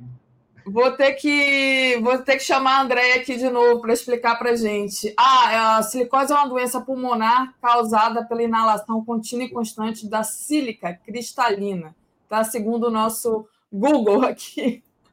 Obrigada. Obrigada, eu deveria, Google. Eu deveria lembrar, eu deveria lembrar disso, Davi, porque eu sou técnico de segurança do trabalho e essa é uma das primeiras doenças ocupacionais que a gente estuda, mas a mente aqui falhou agora. Não dá para saber tudo, David. David, deixa eu te falar uma coisa. É, eu queria te perguntar rapidamente, daqui a pouco a gente, hoje a gente inverteu, né? A Tereza vai entrar um pouquinho mais tarde, a gente vai trazer a Márcia Karma aqui logo depois de você, mas eu queria te perguntar antes de você sair, é, a gente está aí com essa manifestação fascista no domingo, e muito tem se falado aqui, várias lideranças, é, de que a esquerda deve, deveria se posicionar também e chamar para a rua em apoio ao governo progressista, em apoio, né? Porque o tempo todo o lado de lá fica ameaçando o governo, inclusive a mídia corporativa também. É, rapidinho, já estou aqui com a Márcia. É, você, como é que você está vendo, primeiro, essa manifestação do dia 25? E, segundo, você acha que está na hora dos movimentos sociais, dos sindicatos marcarem uma outra data para chamar para a rua? Você acha que isso aí, de alguma forma, não, não esquentaria mais ainda a temperatura política? Bem, Daphne, desde o início do governo do presidente Lula, nós temos falado que justamente por ser um governo de ampla coalizão, com mais agora de 17 partidos compondo ele, que havia e há uma necessidade muito grande dos movimentos sociais e do movimento sindical cumprirem os seus papéis. Nós tivemos agora recentemente duas reuniões importantes da Frente Brasil Popular e da Frente Povo Sem Medo, onde chegaram justamente a essa conclusão. Então, nós temos aí a sinalização de que sim, há uma necessidade de nós termos de novo a sociedade civil organizada através dos movimentos sociais e do movimento sindical de volta às ruas. Isso é mais do que necessário. É, inclusive com um debate muito intenso viu, nas reuniões das duas frentes. Lembrando que elas só haviam se reunido lá atrás. Primeiro na defesa é, da presidenta Dilma contra o golpe de Estado, depois contra a prisão do presidente Lula, depois pelo Lula livre, depois na campanha do presidente Lula, e felizmente as frentes agora voltam a se reunir devido à importância que há dos movimentos sociais cumprirem o seu papel. Se o movimento sindical, se os movimentos sociais repetirem o mesmo erro que cometeram, que nós cometemos, ali de 2003 a 2013, nós corremos, sim, sérios riscos de termos uma extrema-direita organizada nas ruas do Brasil, fazendo com que uma parcela da população esteja indo de encontro ao governo federal. E é muito triste de ver, Daphne, infelizmente, e eu estou tendo uma experiência assim muito próxima a mim, não vou citar aqui nomes para não constranger ninguém, de pessoas evangélicas que sempre foram petistas, mas que agora me parece que a estrutura que eles montaram via redes sociais, principalmente via WhatsApp, utilizando esse segmento neopentecostal e fundamentalista da igreja evangélica, tem, infelizmente, influenciado, inclusive, essas pessoas que eram petistas. Eu estou assustado com algumas mensagens que recebo aqui de pessoas muito próximas e que questionam coisas absurdas, que elas nunca acreditariam num momento anterior. Então, é algo que, sim, nos preocupa. A extrema-direita fascista está organizada. Cabe agora os movimentos sociais, o movimento sindical, cumprirem os seus papéis. E é o papel de pressionar o governo à esquerda, de defender, obviamente, o presidente Luiz Inácio Lula da Silva, colocando as contradições que existem, mas pontuando o programa de governo que foi aprovado pela população e que precisa ser cumprido. E para ser cumprido, o próprio presidente Lula tem nos pedido para nós pressionarmos, porque ele é muito pressionado à direita, dentro do governo, e agora com as manifestações, isso amplia-se ainda mais a necessidade de nós voltarmos às ruas. Então, saliento aqui essa importância que nós temos, inclusive, para que o governo ele possa seguir adiante. Aproveitar, Daphne, mandar um abraço aqui para você. Olá aí, Rafael, que está trazendo aí mais uma explicação sobre a silicose, que eu acabei esquecendo do curso técnico lá do CETEB. Um abraço, professor Colandemi. Um beijo aqui para Maria Carmo e um bom final de semana a todas e todos. Estaremos lá no MAN, quem puder acompanha nas redes sociais do presidente Lula, que vai estar sendo tudo, tudo transmitido, será o maior edital cultural da história da Petrobras. O presidente Lula voltou, a Petrobras voltou também a investir na cultura brasileira. Obrigada, David. Fica aí a pergunta do Wilton, que você vai responder no próximo programa, que a gente já está bem estourado aqui no tempo. Obrigado, Wilton. Valeu, David. Beijão. Deixa eu trazer aqui a Márcia Carmo, diretamente de Buenos Aires. Bom dia, tudo bem? Bom dia, querida. Tudo ótimo. E você e a comunidade, tudo bem? Sexta-feira. Sextou, sextou, muito bem. Márcia, Márcia, notícias aí é, da Argentina, né? A gente viu é, há um, um ou dois dias atrás é, a Argentina do Milei começando a expulsar brasileiros sob alegação de falso turismo. Né? Queria perguntar para você como é que anda a entrada dos estudantes brasileiros nesse governo Milei. É, bem, tá bem complicado esse governo Milei, né? A gente já, já viu, né? Passo para você. Pois é, Daphne, eu falei com isso, essa, essa, os estudantes começaram a mandar informações é, sobre as dificuldades para entrar na Argentina. Então, eu falei com o Ministério do Interior do governo Milei, com a assessoria de imprensa, que disse as regras, nós não mudamos as regras, continuam as mesmas regras dos governos anteriores. É, e aí eu falei, mas estudante, saiu notícia no Brasil sobre estudantes expulsos. Então eles disseram, olha, deve ter sido caso muito específico. Por via das dúvidas, bom, e ainda comentaram, tem as regras do Mercosul, nós vamos continuar respeitando as regras do Mercosul, é isso que está valendo. Por via das dúvidas, falei com o Itamaraty, com a Embaixada do Brasil em Buenos Aires, e o que eles disseram é: é verdade, as regras, eles não mudaram as regras. enfim, porque estão aí os pilares do Mercosul, das idas e vindas, livre trânsito de trabalhador, de estudante, enfim. Porém, passaram sim a ser mais rigorosos com a entrada de brasileiros e especialmente de estudantes brasileiros. Então, gente, eu recebi mensagem de um monte de gente, Daphne, durante a semana, pai de estudante, estudantes, perguntando: não posso mais ir para ir para estudar, porque tem muito estudante brasileiro aqui, principalmente na área de medicina. Para a gente ter uma ideia, tem estudante brasileiro nas universidades da Patagônia, no extremo sul do país. Em Mar del Plata, que é um balneário aqui da província de Buenos Aires, tem muito estudante brasileiro. Aqui não tem vestibular, então, é, mas tem uma coisa chamada CVC, que é todo mundo é obrigado a estudar nesse um ano é, com, com as várias carreiras, e aí, se você for aprovado, você entra na sua na área que você, na faculdade que você quer estudar. Então, ocorreu um caso, por exemplo, de uma estudante brasileira que veio com toda a documentação, é, mas é, não tinha a passagem de volta, e ela veio para esse CVC. Então, o relato é que o pai teve que comprar imediatamente a passagem com uma data de volta para o Brasil, é, que é uma nova exigência argentina. Eles dizem que são as regras de sempre, porém, a cada hora aparece essa, uma novidade. Para a gente ter uma noção, assim, nos países do bloco, enfim, você pode viajar para o país, ficar até três meses, 90 dias, sem a necessidade de visto, de nada disso. Porém, agora, para estudante brasileiro, quando vai entrar na Argentina, venham já com o papel de que estão inscritos em alguma universidade. Isso é feito de forma online, porque a partir do momento que a Universidade Argentina aceita um brasileiro, ela emite algum documento. Então, venham com esse documento para não ter problema na entrada. Ah, e ainda fontes do Itamaraty disseram o seguinte: não mudaram as regras, mas aumentaram o rigor e nós estamos de olho nesta situação. Essa foi a frase, estamos de olho nessa situação. Acho que era um assunto importante para abordar, porque está tendo muito interesse sobre isso, Daphne.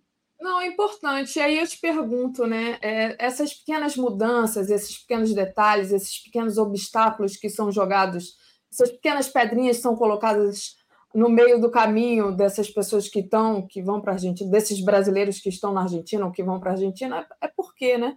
É, por que isso agora? Né? Como é que você encara isso? É, seria um, uma, uma futrica ali com o governo brasileiro, com a da diplomacia? Por que, que é isso agora? Qual é, qual é a vantagem deles fazerem isso agora? Né? A gente é. é a pergunta que me vem, não sei você. Como é que você vê Não, você, você, tem toda a razão, porque essas pedrinhas, como você diz, né, essas novidades, apesar do governo dizer que não mudou as regras, é, surge, surge, começaram a surgir a partir do, de janeiro. Milley tomou posse no dia 10 de dezembro. É, essas, é, esses relatos surgi, surgem a partir do início de janeiro, ou seja, já no governo Milley. A gente não tinha aqui conhecimento de relatos assim nos governos anteriores, quando, enfim, o governo de Alberto Fernandes, de Cristina Kirchner e até do próprio Macri, portas abertas uh, totalmente é, a esse, esse fluxo de brasileiros que são principalmente estudantes. E é, uma outra coisa também que acho muito chamativa é que tu, tudo isso ocorre no momento em que Milley, como a gente já comentou aqui, não está no radar. Não existem planos de uma visita ao Brasil, de um encontro com o presidente Lula, os presidentes anteriores, inclusive Macri, que é da direita tradicional, a primeira viagem que ele fez foi ao Brasil. E todos tinham esse, esse, essa tradição, esse hábito é, político presidencial. Milley não tem, não se fala sobre isso. Então, a chanceler argentina esteve no Brasil para a reunião é, do, de chanceleres do G20. Hoje está chegando aqui para a reunião com eles o Anthony Blinken, o secretário de Estado americano que esteve no Brasil, é, mas não se fala. É, é, muito, muito chamativo isso. Não existe aproximação nem interesse, parece, público pelo menos, de uma relação com, com o presidente do Brasil. Perfeito. É, deixa eu agradecer o apoio da Maria Máximo, que nos envia aqui um superchat. Acho que ela está assistindo atrasada. Ela é, perguntou para o David se sabe informar a situação dos PEDs não repactuados da Petros. É um massacre. Maria, é, o David sempre fala sobre isso aqui, mas infelizmente ele já foi. Hoje a gente não tem condição de responder. O Clides diz: regra não muda, orientação de conduta sim. Falando do assunto que Márcia traz. E o Cláudio Alves, Márcia, Milley quer perder turistas brasileiros? Eu acho que o Milley quer fazer futrica, como disse antes, contra os brasileiros. Milley futriqueiro, mas, enfim, estou brincando, gente. É, mas realmente é algo que salta aos olhos, como disse Márcia, foi exatamente é, depois da posse dele que muda essa, essa conduta, como disse aqui o nosso internauta Euclides. Agora, Márcia, mudando um pouco de assunto, ainda nesse assunto do Milley, é, queria saber como é que tá é, os movimentos contra o Milley, né? As greves setoriais que estão ocorrendo contra as medidas do Milley. Como é que está a oposição a esse governo aí? Pois é, Daphne, esse assunto também é muito importante. É, houve essa semana, na quarta-feira, uma greve do setor de trens. Foi um caos, né? Porque as pessoas que dependem de trem, que vêm do interior das províncias, para trabalhar na cidade de Buenos Aires, tiveram que pegar vários ônibus, os ônibus superlotados, enfim, o que a gente já sabe de um cenário quando acontece uma paralisação assim, né? Mas é uma paralisação, foi uma paralisação contra as medidas do governo Milley. O, e o que aconteceu? Em dezembro, logo depois da posse do Milley, houve uma forte desvalorização do peso. Então, os salários encolheram de maneira muito brusca, com uma inflação que subiu ainda mais. No, em, no ano passado, a inflação argentina, em um ano, a inflação argentina superou 250%. Só no mês de janeiro, ela foi de 20%. Então, ou seja, os trabalhadores, o que estão sentindo? Que o salário está encolhendo, que o dinheiro não chega, não, não alcança, não dá para pagar as contas.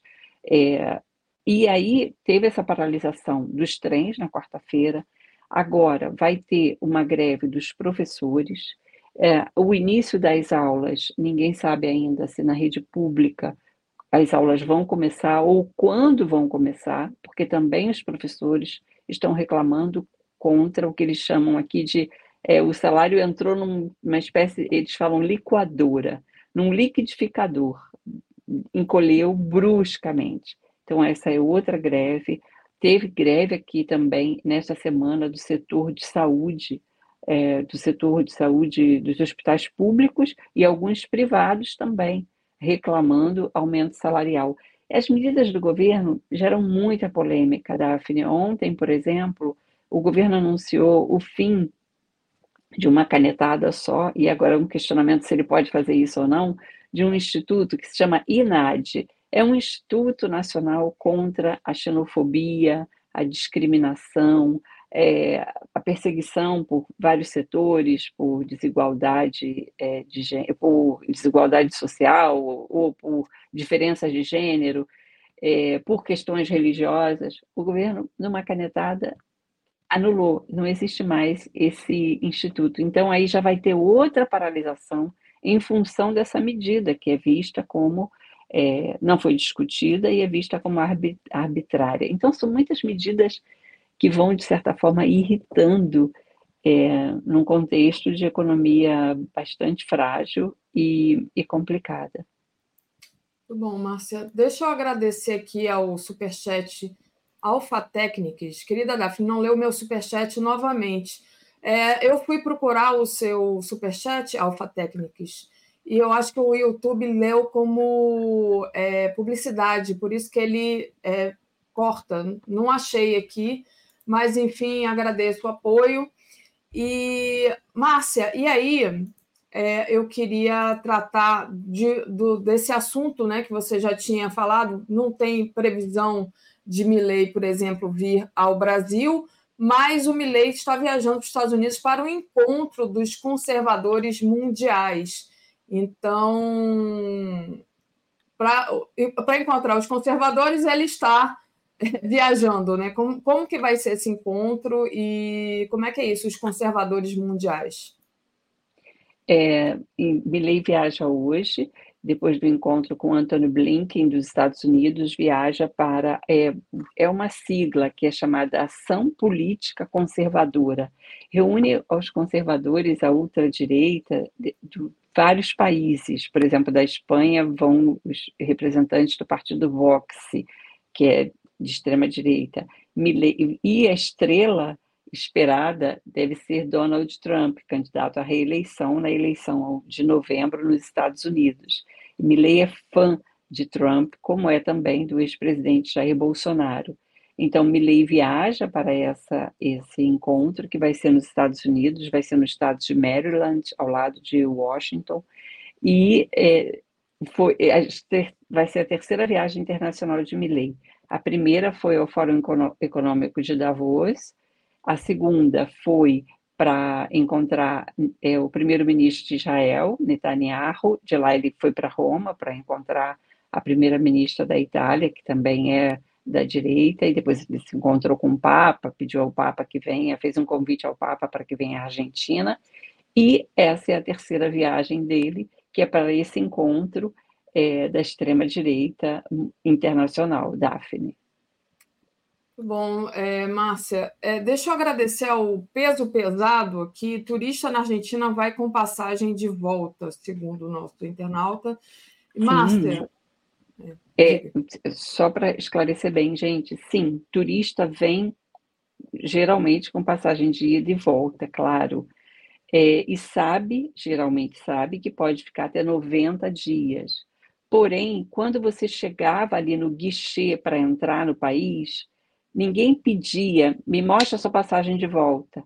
Ou fazia pergunta que, perguntas que são feitas nos Estados Unidos, é, na Inglaterra, em vários países.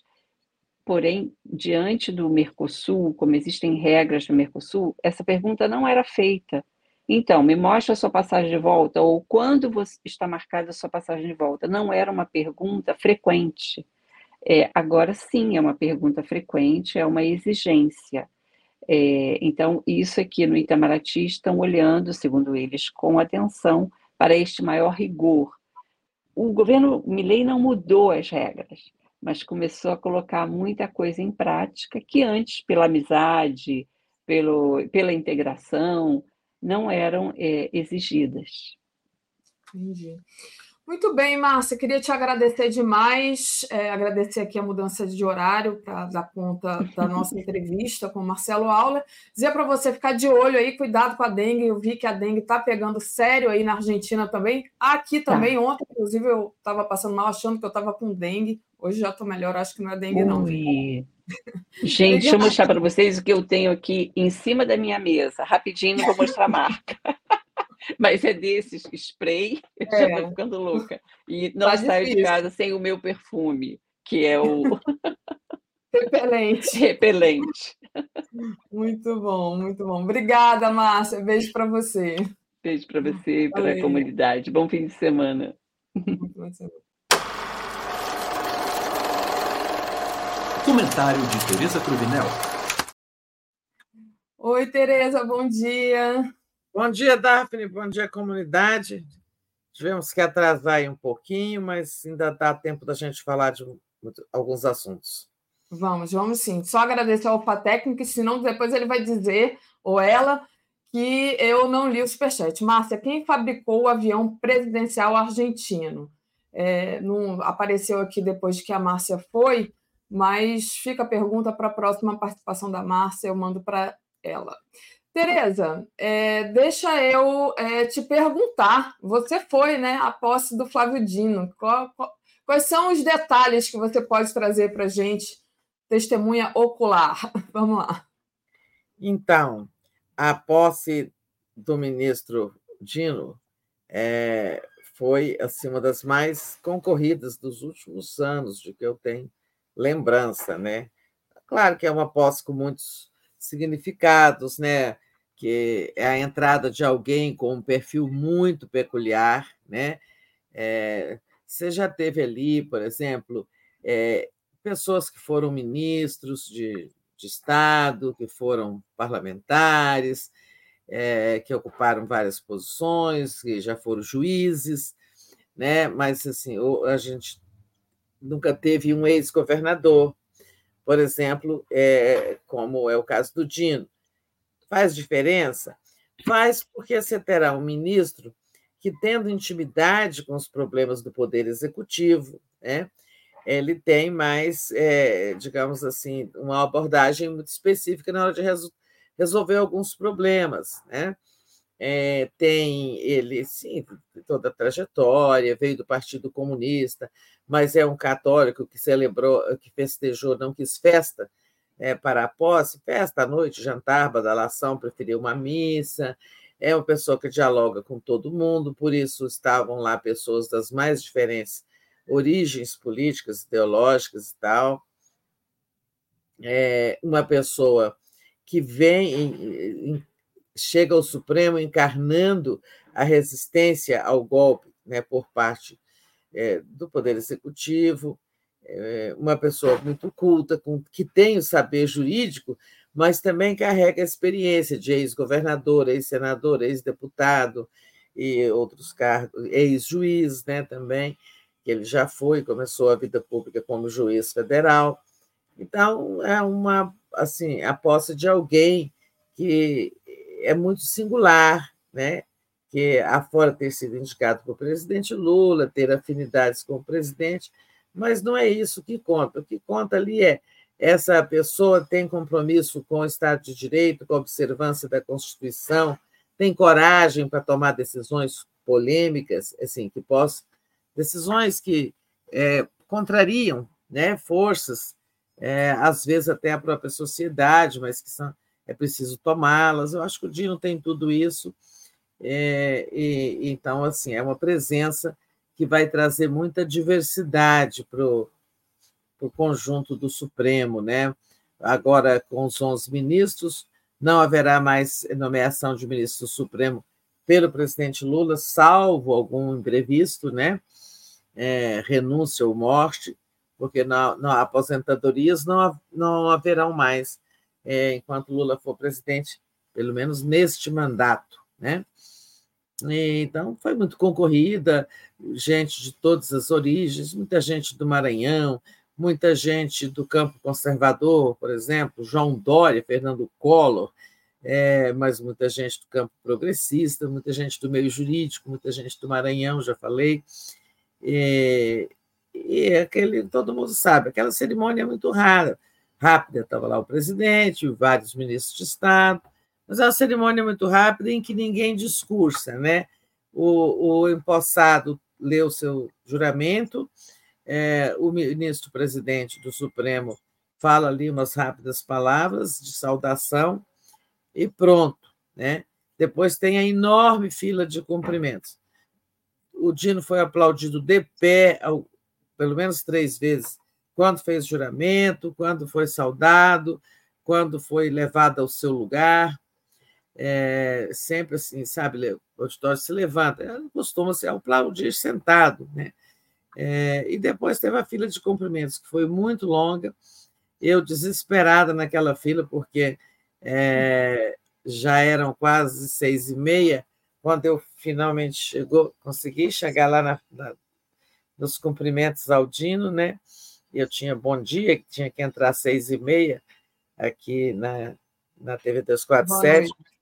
Consegui, consegui chegar lá e ele lembrou que eu fiz a primeira notícia com ele na grande mídia quando ele se assumiu deputado federal, né? Recordou isso. Eu falei, pois é, agora espero escrever outras na sua nova vida é, como ministro supremo e tal.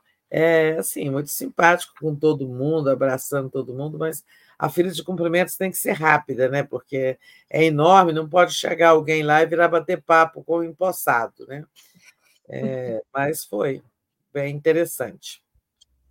É, achei tão bonitinha a, a charge do Miguel Paiva, deixa eu colocar aqui de novo.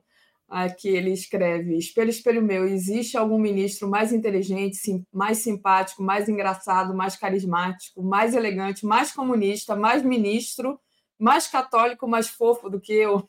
Achei muito legalzinho. Muito legal. A, a, o que fez o Miguel, aí né, para não ficar mal dentre os meus colegas, gostei muito também da charge do Aroeira, muito legal. Sou o primeiro, é, sou o primeiro comunista que, de fato, é o primeiro comunista ali, né? É, achei também bem interessante ele passando no tapete vermelho do STF. Olhando essa charge aí, estou é, lembrando que um detalhe que eu notei ontem, na foto uhum. coletiva, um ministro usava, em vez de faixa preta, essa faixa na cintura, Opa. tem a faixa vermelha. É, ah. Que quem é? É o decano.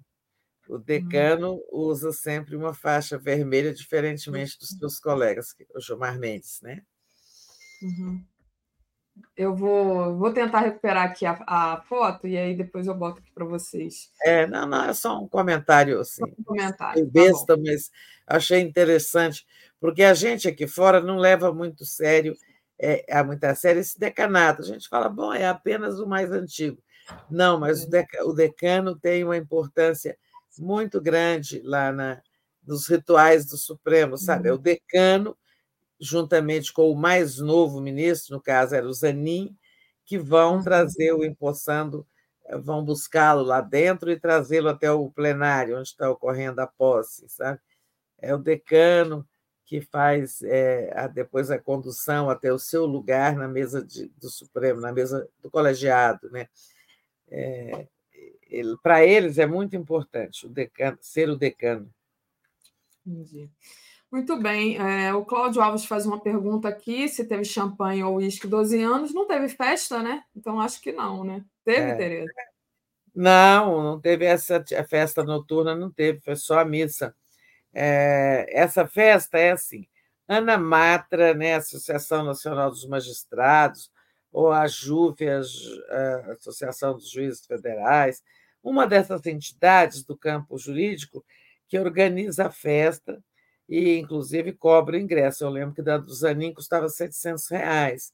É, isso se você for convidado, não basta querer comprar ingresso para ir.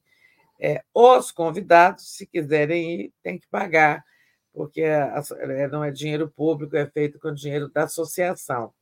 E ela cobra, mas o Dino dispensou esse salamaleque. Aquelas peças em que a gente. O, o Fux, quando tomou posse, cantou, outros discursos na, é, nessa festa, suma. É um, aí sim pode rolar uísque e champanhe, mas na missa não rolou, não, só o vinho da comunhão. Perfeito. Deixa eu agradecer a Lady Bird. O Manifesto Coletivo vai lançar um vídeo para marcar o início da pandemia no Brasil. O 247 pode ajudar a divulgar? Podemos participar de algum programa?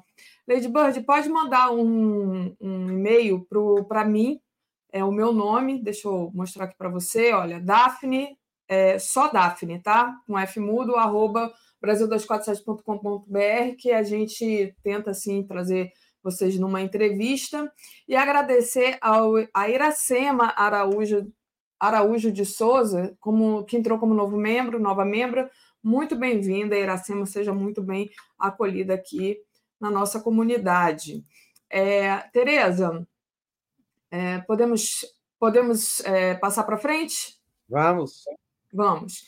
Então, queria falar agora sobre a reunião do G20, que terminou com recomendações sobre o cessar-fogo em Gaza e consenso sobre dois estados no Oriente Médio, Estado de Israel, Estado Palestino. Afinal de contas, o Lula não estava tão errado assim, né, Tereza? Exato. Olha, a, o êxito dessa reunião é um tapa de pelica aí na cara da, de todos da imprensa que se dedicaram a abraçar a acusação de Netanyahu né, e a criticar o presidente Lula, como eu venho sustentando. Ali não foi uma comparação tipo isso é igual aquilo, né? É, não houve comparação. Houve Lula dizendo que é, depois do Holocausto é a coisa mais grave que está se vendo, né? É, então, não é comparar. Comparar é você dizer isso é mais do que aquilo, é menos ou é igual. Né? É, então, a reunião terminou ontem é, com essas recomendações. A defesa de uma pausa ou cessar-fogo é, e a defesa dos dois estados. É claro que o G20 não tem o poder é, de um, um, Conselho de Segurança. Né? Uma decisão do Conselho de Segurança da ONU ela é de acolhimento obrigatório. O país que não acolhe pode sofrer sanções, né? retaliações e tal. Mas o fato de serem de essas recomendações virem é, dos 20 do, dos 20 países mais ricos do mundo tem seu peso, né? Então acho que nós vamos ver numas próximas horas é, o Supremo, o Supremo, digo, o Conselho de Segurança da ONU apreciando outra é, resolução e essa vai ser apresentada pelos Estados Unidos. Estados Unidos e o Brasil, é, ao contrário do que diz a mídia, que sabe que o, o, a, vandalismo diplomático do Lula, como disse o Estadão, é, ia isolar o Brasil, criar dificuldades para o Brasil. Chongas, né? não tem ninguém se manifestando apoio a Netanyahu. O maior aliado de, de Israel são os Estados Unidos. E o que, é que o Blinken disse? Que discorda da frase do Lula, que não é uma frase comparativa, né? É, o que está acontecendo em Gaza não tem precedentes em outro momento histórico, aliás, tem no Holocausto, mas é, o presidente não disse que uma coisa é igual a outra, não é? é o que eu insisto naquele meu artigo. É não, sabe, vamos prestar atenção. Aí Israel falou que houve uma comparação e a mídia brasileira vai toda atrás e adota o discurso do agressor, né? É, a reunião mostra que a diplomacia do Lula não e a sua política externa não é vandalista, destruidora, né? Pelo contrário, é construidora de consensos, né? é, é impulsionadora de soluções.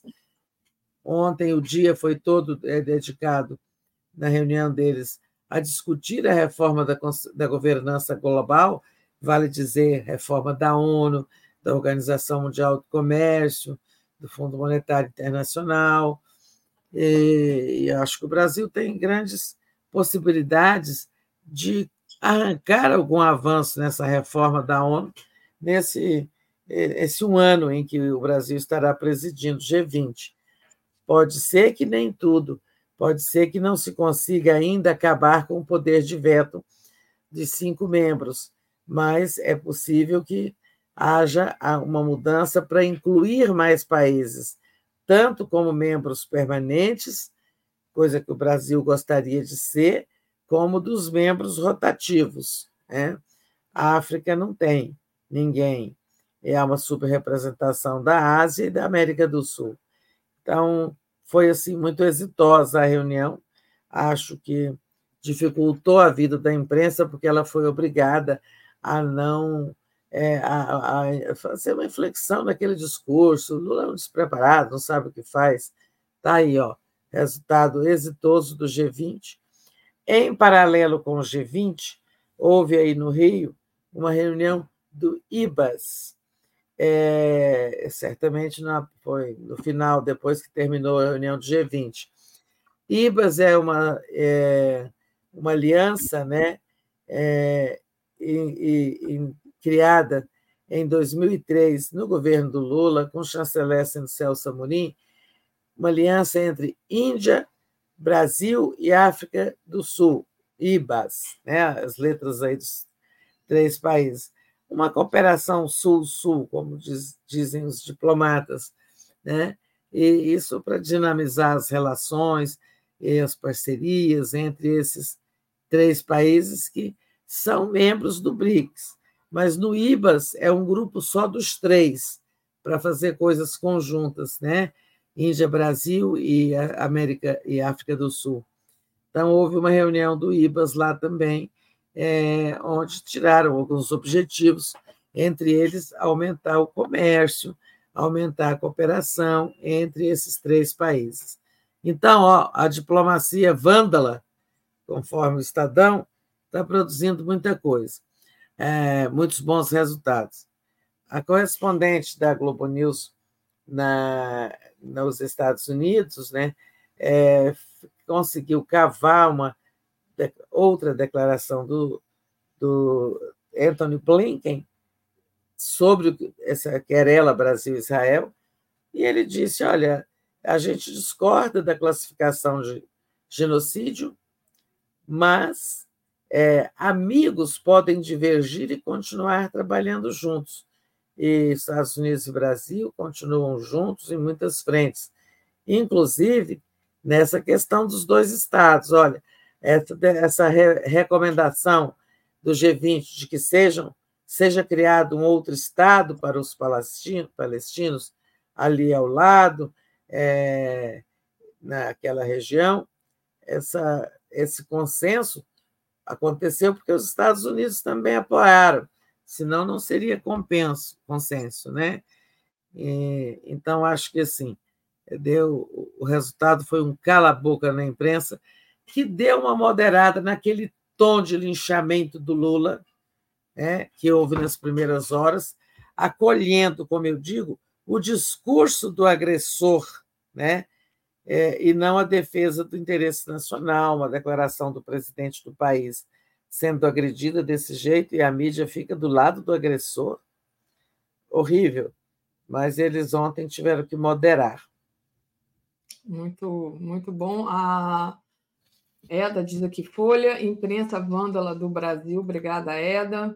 É, deixa eu agradecer também a Lídia Rodrigues, que diz: Mas o Estado é laico, essa missa poderia ser algo posterior e de caráter privado, simbolicamente mistura Estado e religião, falando da missa de posse ali, de comemoração de posse do. É, mas olha, a, é, tudo bem, é, é a, o Estado é laico, mas a, presen é, a pessoa física que vai para o Supremo, ela pode ter sua religião particular, né?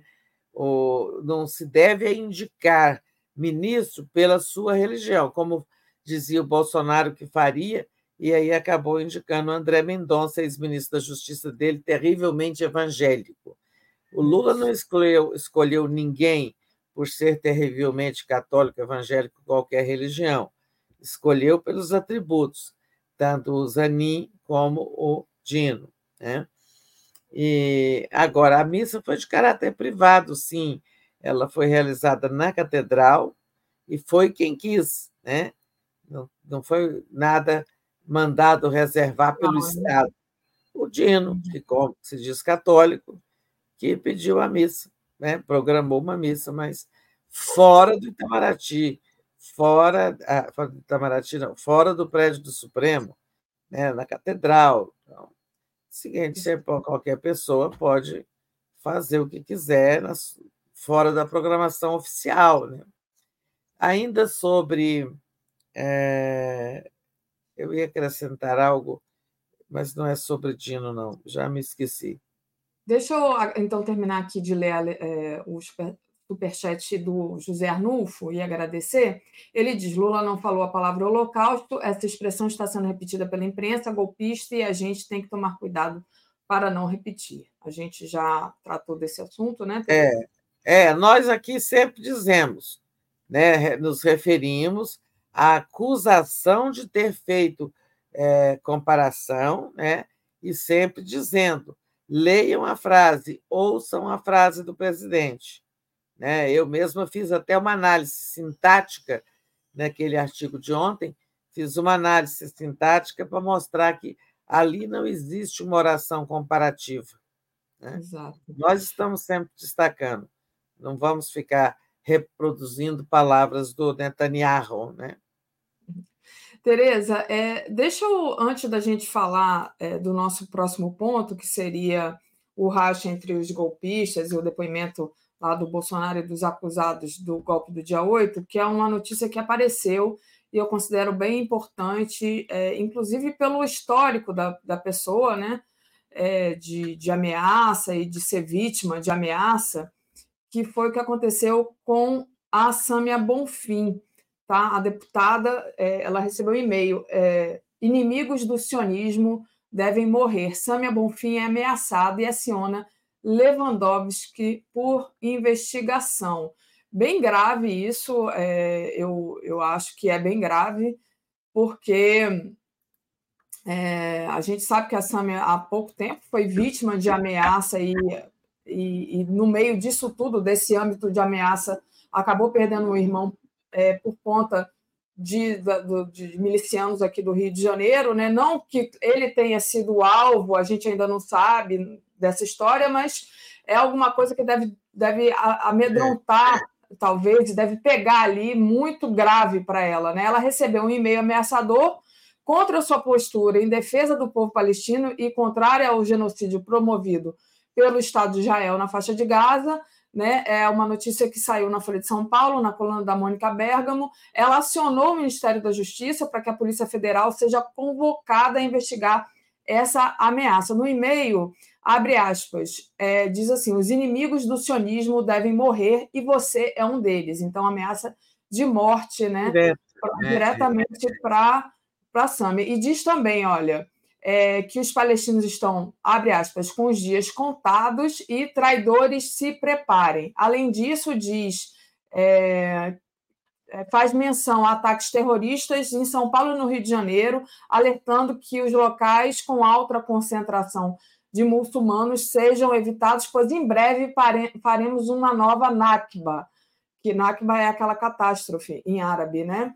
É, e diz assim: palestinos estão para Israel, assim como negros, índios e nordestinos para o sul do Brasil. São subhumanos, raça inferior e insetos que devem ser eliminados. Vamos erradicar a presença dos insetos palestinos, muçulmanos e cristãos, é, muçulmanos e cristãos de Gaza e de Judéia e Samária, e faremos a grande Israel, ninguém vai nos impedir. Gente, muito louco, né? E ele é, ainda. É, olha, é um texto, uma mensagem nazista, né?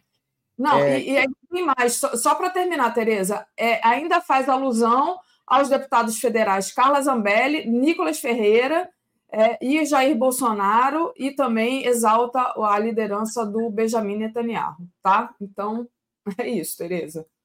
Nossa, é, um, um, um, são mensagens com teor fascista, nazista, porque fala, inclusive, repete um argumento do, do Hitler, né, que dizia que os. Que os é, tem até uma palavra em alemão, mas eu não, não sei falar ela direito, mas é uma palavra que significa que os, os judeus eram uma raça inferior, isso. e por isso deviam ser exterminados. E eles aí também dizem, né, falam que eles são não usa a expressão ra raça inferior, mas é como se fosse. Subhumanos, né? É o que ele no texto está escrito, são subhumanos, assim como os negros, indígenas. Ah, pois é, subhumanos, quer dizer, subhumanos é, são animais, né? Exato. É um horror, né? Eu acho que é, fez bem a SAMI de acionar é, o ministro Lewandowski e colocar a Polícia Federal atrás dessas ameaças, né? Que coisa horrível. Tereza, é, podemos avançar? Vamos. Então, ontem teve depoimento é, simultâneo de, várias, de vários acusados do golpe, entre eles o próprio Bolsonaro, que ficou calado. Foi uma entrevista ali, um depoimento que durou 15 minutos apenas, ele não abriu o bico. Mas teve gente que falou. O Valdemar Costa Neto e o Anderson Torres falaram, né? É, e aí a gente não sabe né, por que, que eles falaram, se era para jurar inocência ou para, no final das contas, entregar quem é culpado. Como é que você viu isso? É, exato. A gente esperava, né? Nós falamos aqui, muita gente falou aqui na TV 247, além de nós, que eles não deviam falar. Aí, mas houve um racha na hora, né? Quer dizer, não sei se foi na hora o premeditado, as defesas recomendaram né, esse fato de o Anderson ter falado e o, o Valdemar também. Eles querem colaborar? Querem virar, virar réus, réus colaboradores? Talvez. Né? Falaram lá alguma coisa para que a Polícia Federal faça para eles uma oferta de colaboração premiada para reduzir tempo de prisão. Né? É, esse esse episódio agora tem um novo momento, né? Esse episódio são o quê? As reações dos bolsonaristas ao avanço das investigações. As investigações ontem passavam por esses depoimentos, só, só duas das 14 pessoas, né, duas que responderam as perguntas, os outros preferiram calado. Agora tem o próximo evento né, de reação bolsonarista, que é o ato do domingo do Bolsonaro. Vocês já falaram disso também mais cedo no Bom Dia, mas é, eu não sei como é que vai ser esse ato, porque se tiver muita gente, o Bolsonaro nem ninguém terá força para conter é, alguém que está levantando um cartaz xingando o Supremo, né? Por exemplo. Né? É, não há controle, ainda que os atores no palco não façam ofensas à democracia, à Constituição, à lei em geral, né? ainda que eles sejam os cordeirinhos, né? um dos que vai fazer é, discurso é o senador Magno Malta. Imagina, Magno Malta não tem papa na boca. É claro que ele vai acabar ofendendo o Supremo, xingando o Supremo. É, a recomendação da cúpula temendo que seja decretada a prisão de Bolsonaro, está recomendando isso, evitem atacar o presidente. Mas os ataques virão. Se servirão para dar ao, ao Supremo Tribunal Federal oportunidade para antecipar a prisão do Bolsonaro, ok, mas eu acho que não tem isso. O Supremo não quer prender Bolsonaro antes da hora só depois que for julgado, exercendo o direito de defesa, né, denunciado e condenado, aí que ele vai para uma dependência do Exército, onde ficará preso. Muito bem, é, vamos aguardar, né, e ver como é que vai se desenrolar essa manifestação do dia é, 25. Tereza, é, não tem sei se você tem alguma... aí, né? Oi? Tem um pedido, tem uma ação na justiça do PT pedindo hum. que o ato seja impedido porque seria uma repetição do 8 de janeiro. Mas isso ainda não foi julgado. Mas você acha que essa, esse pedido é, é para já, como se fosse uma vacina, né? Porque o, a, a narrativa, como eles gostam de usar essa palavra, lá para a CPI do dia 8 de janeiro era: ah, vocês sabiam e não fizeram nada, estavam infiltrados, já seria uma vacina? Ou realmente o PT está achando que pode ser impedido? Porque a essa altura, é, será que, que, que, pode acontecer desse ato ser desmobilizado, proibido? É, qual seria a reação desse público é, que ainda segue o Bolsonaro se for proibido? Pois é, eu acho que só pode ser proibido se surgirem é, alguns indícios importantes do que ah, a justiça descobriu que tem gente levando armas. É uma uhum. justificativa uhum. para cancelar a autorização que já foi dada para a realização do evento. Né?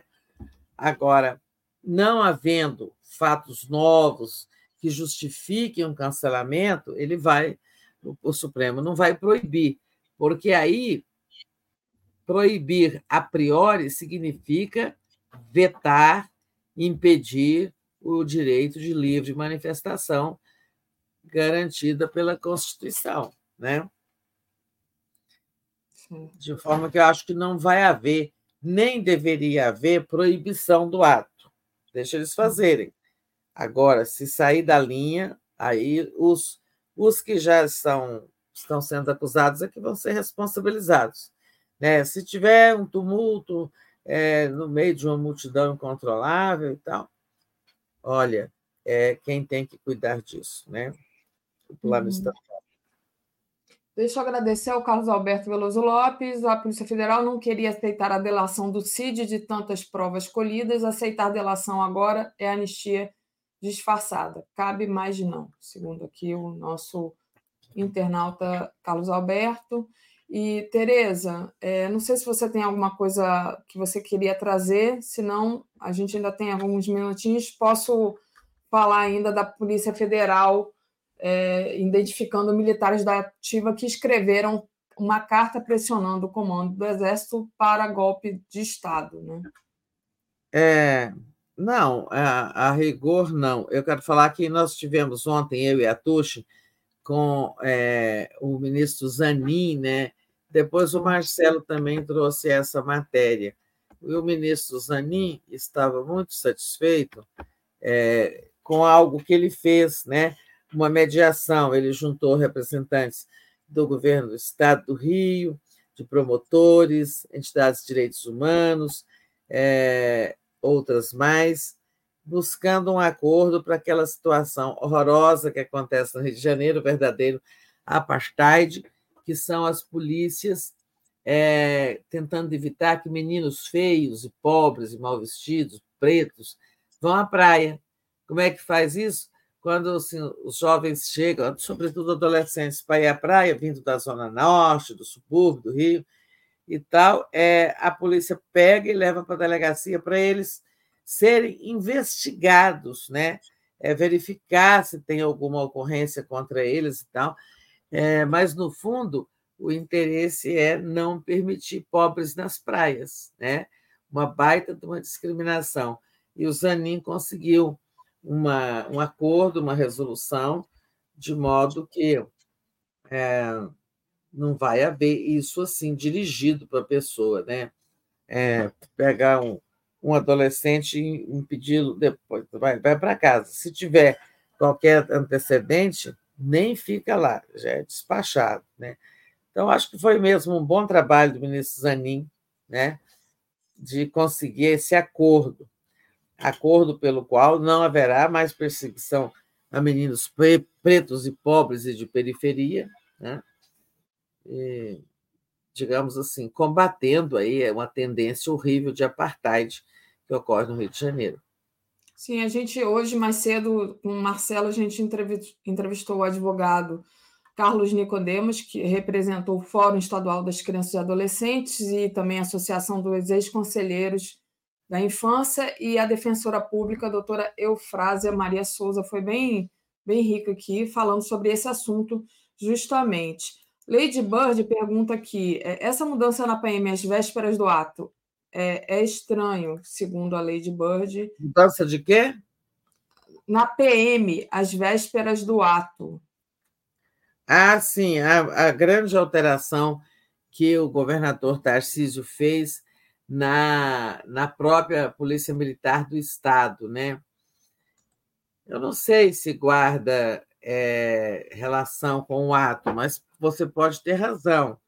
Talvez os bolsonaristas digam assim, os organizadores bolsonaristas digam assim: olha, vamos aproveitar né, que Lula vai estar viajando é, e o efetivo muito usado na, na segurança da, do evento do G20, né? Pode ser. Uhum. Tereza, queria agradecer ao Sérgio Augusto Bianchini, que entrou aqui como novo membro. Muito bem-vindo, Sérgio, Sérgio é, Augusto, ainda sobre esse assunto do, do dia 25, tem uma matéria aqui dizendo que grupos bolsonaristas falam em guerra civil e revolução antes do ato convocado por Bolsonaro. Bolsonaristas seguem espalhando mentiras, ameaças e mensagens violentas em grupo de WhatsApp.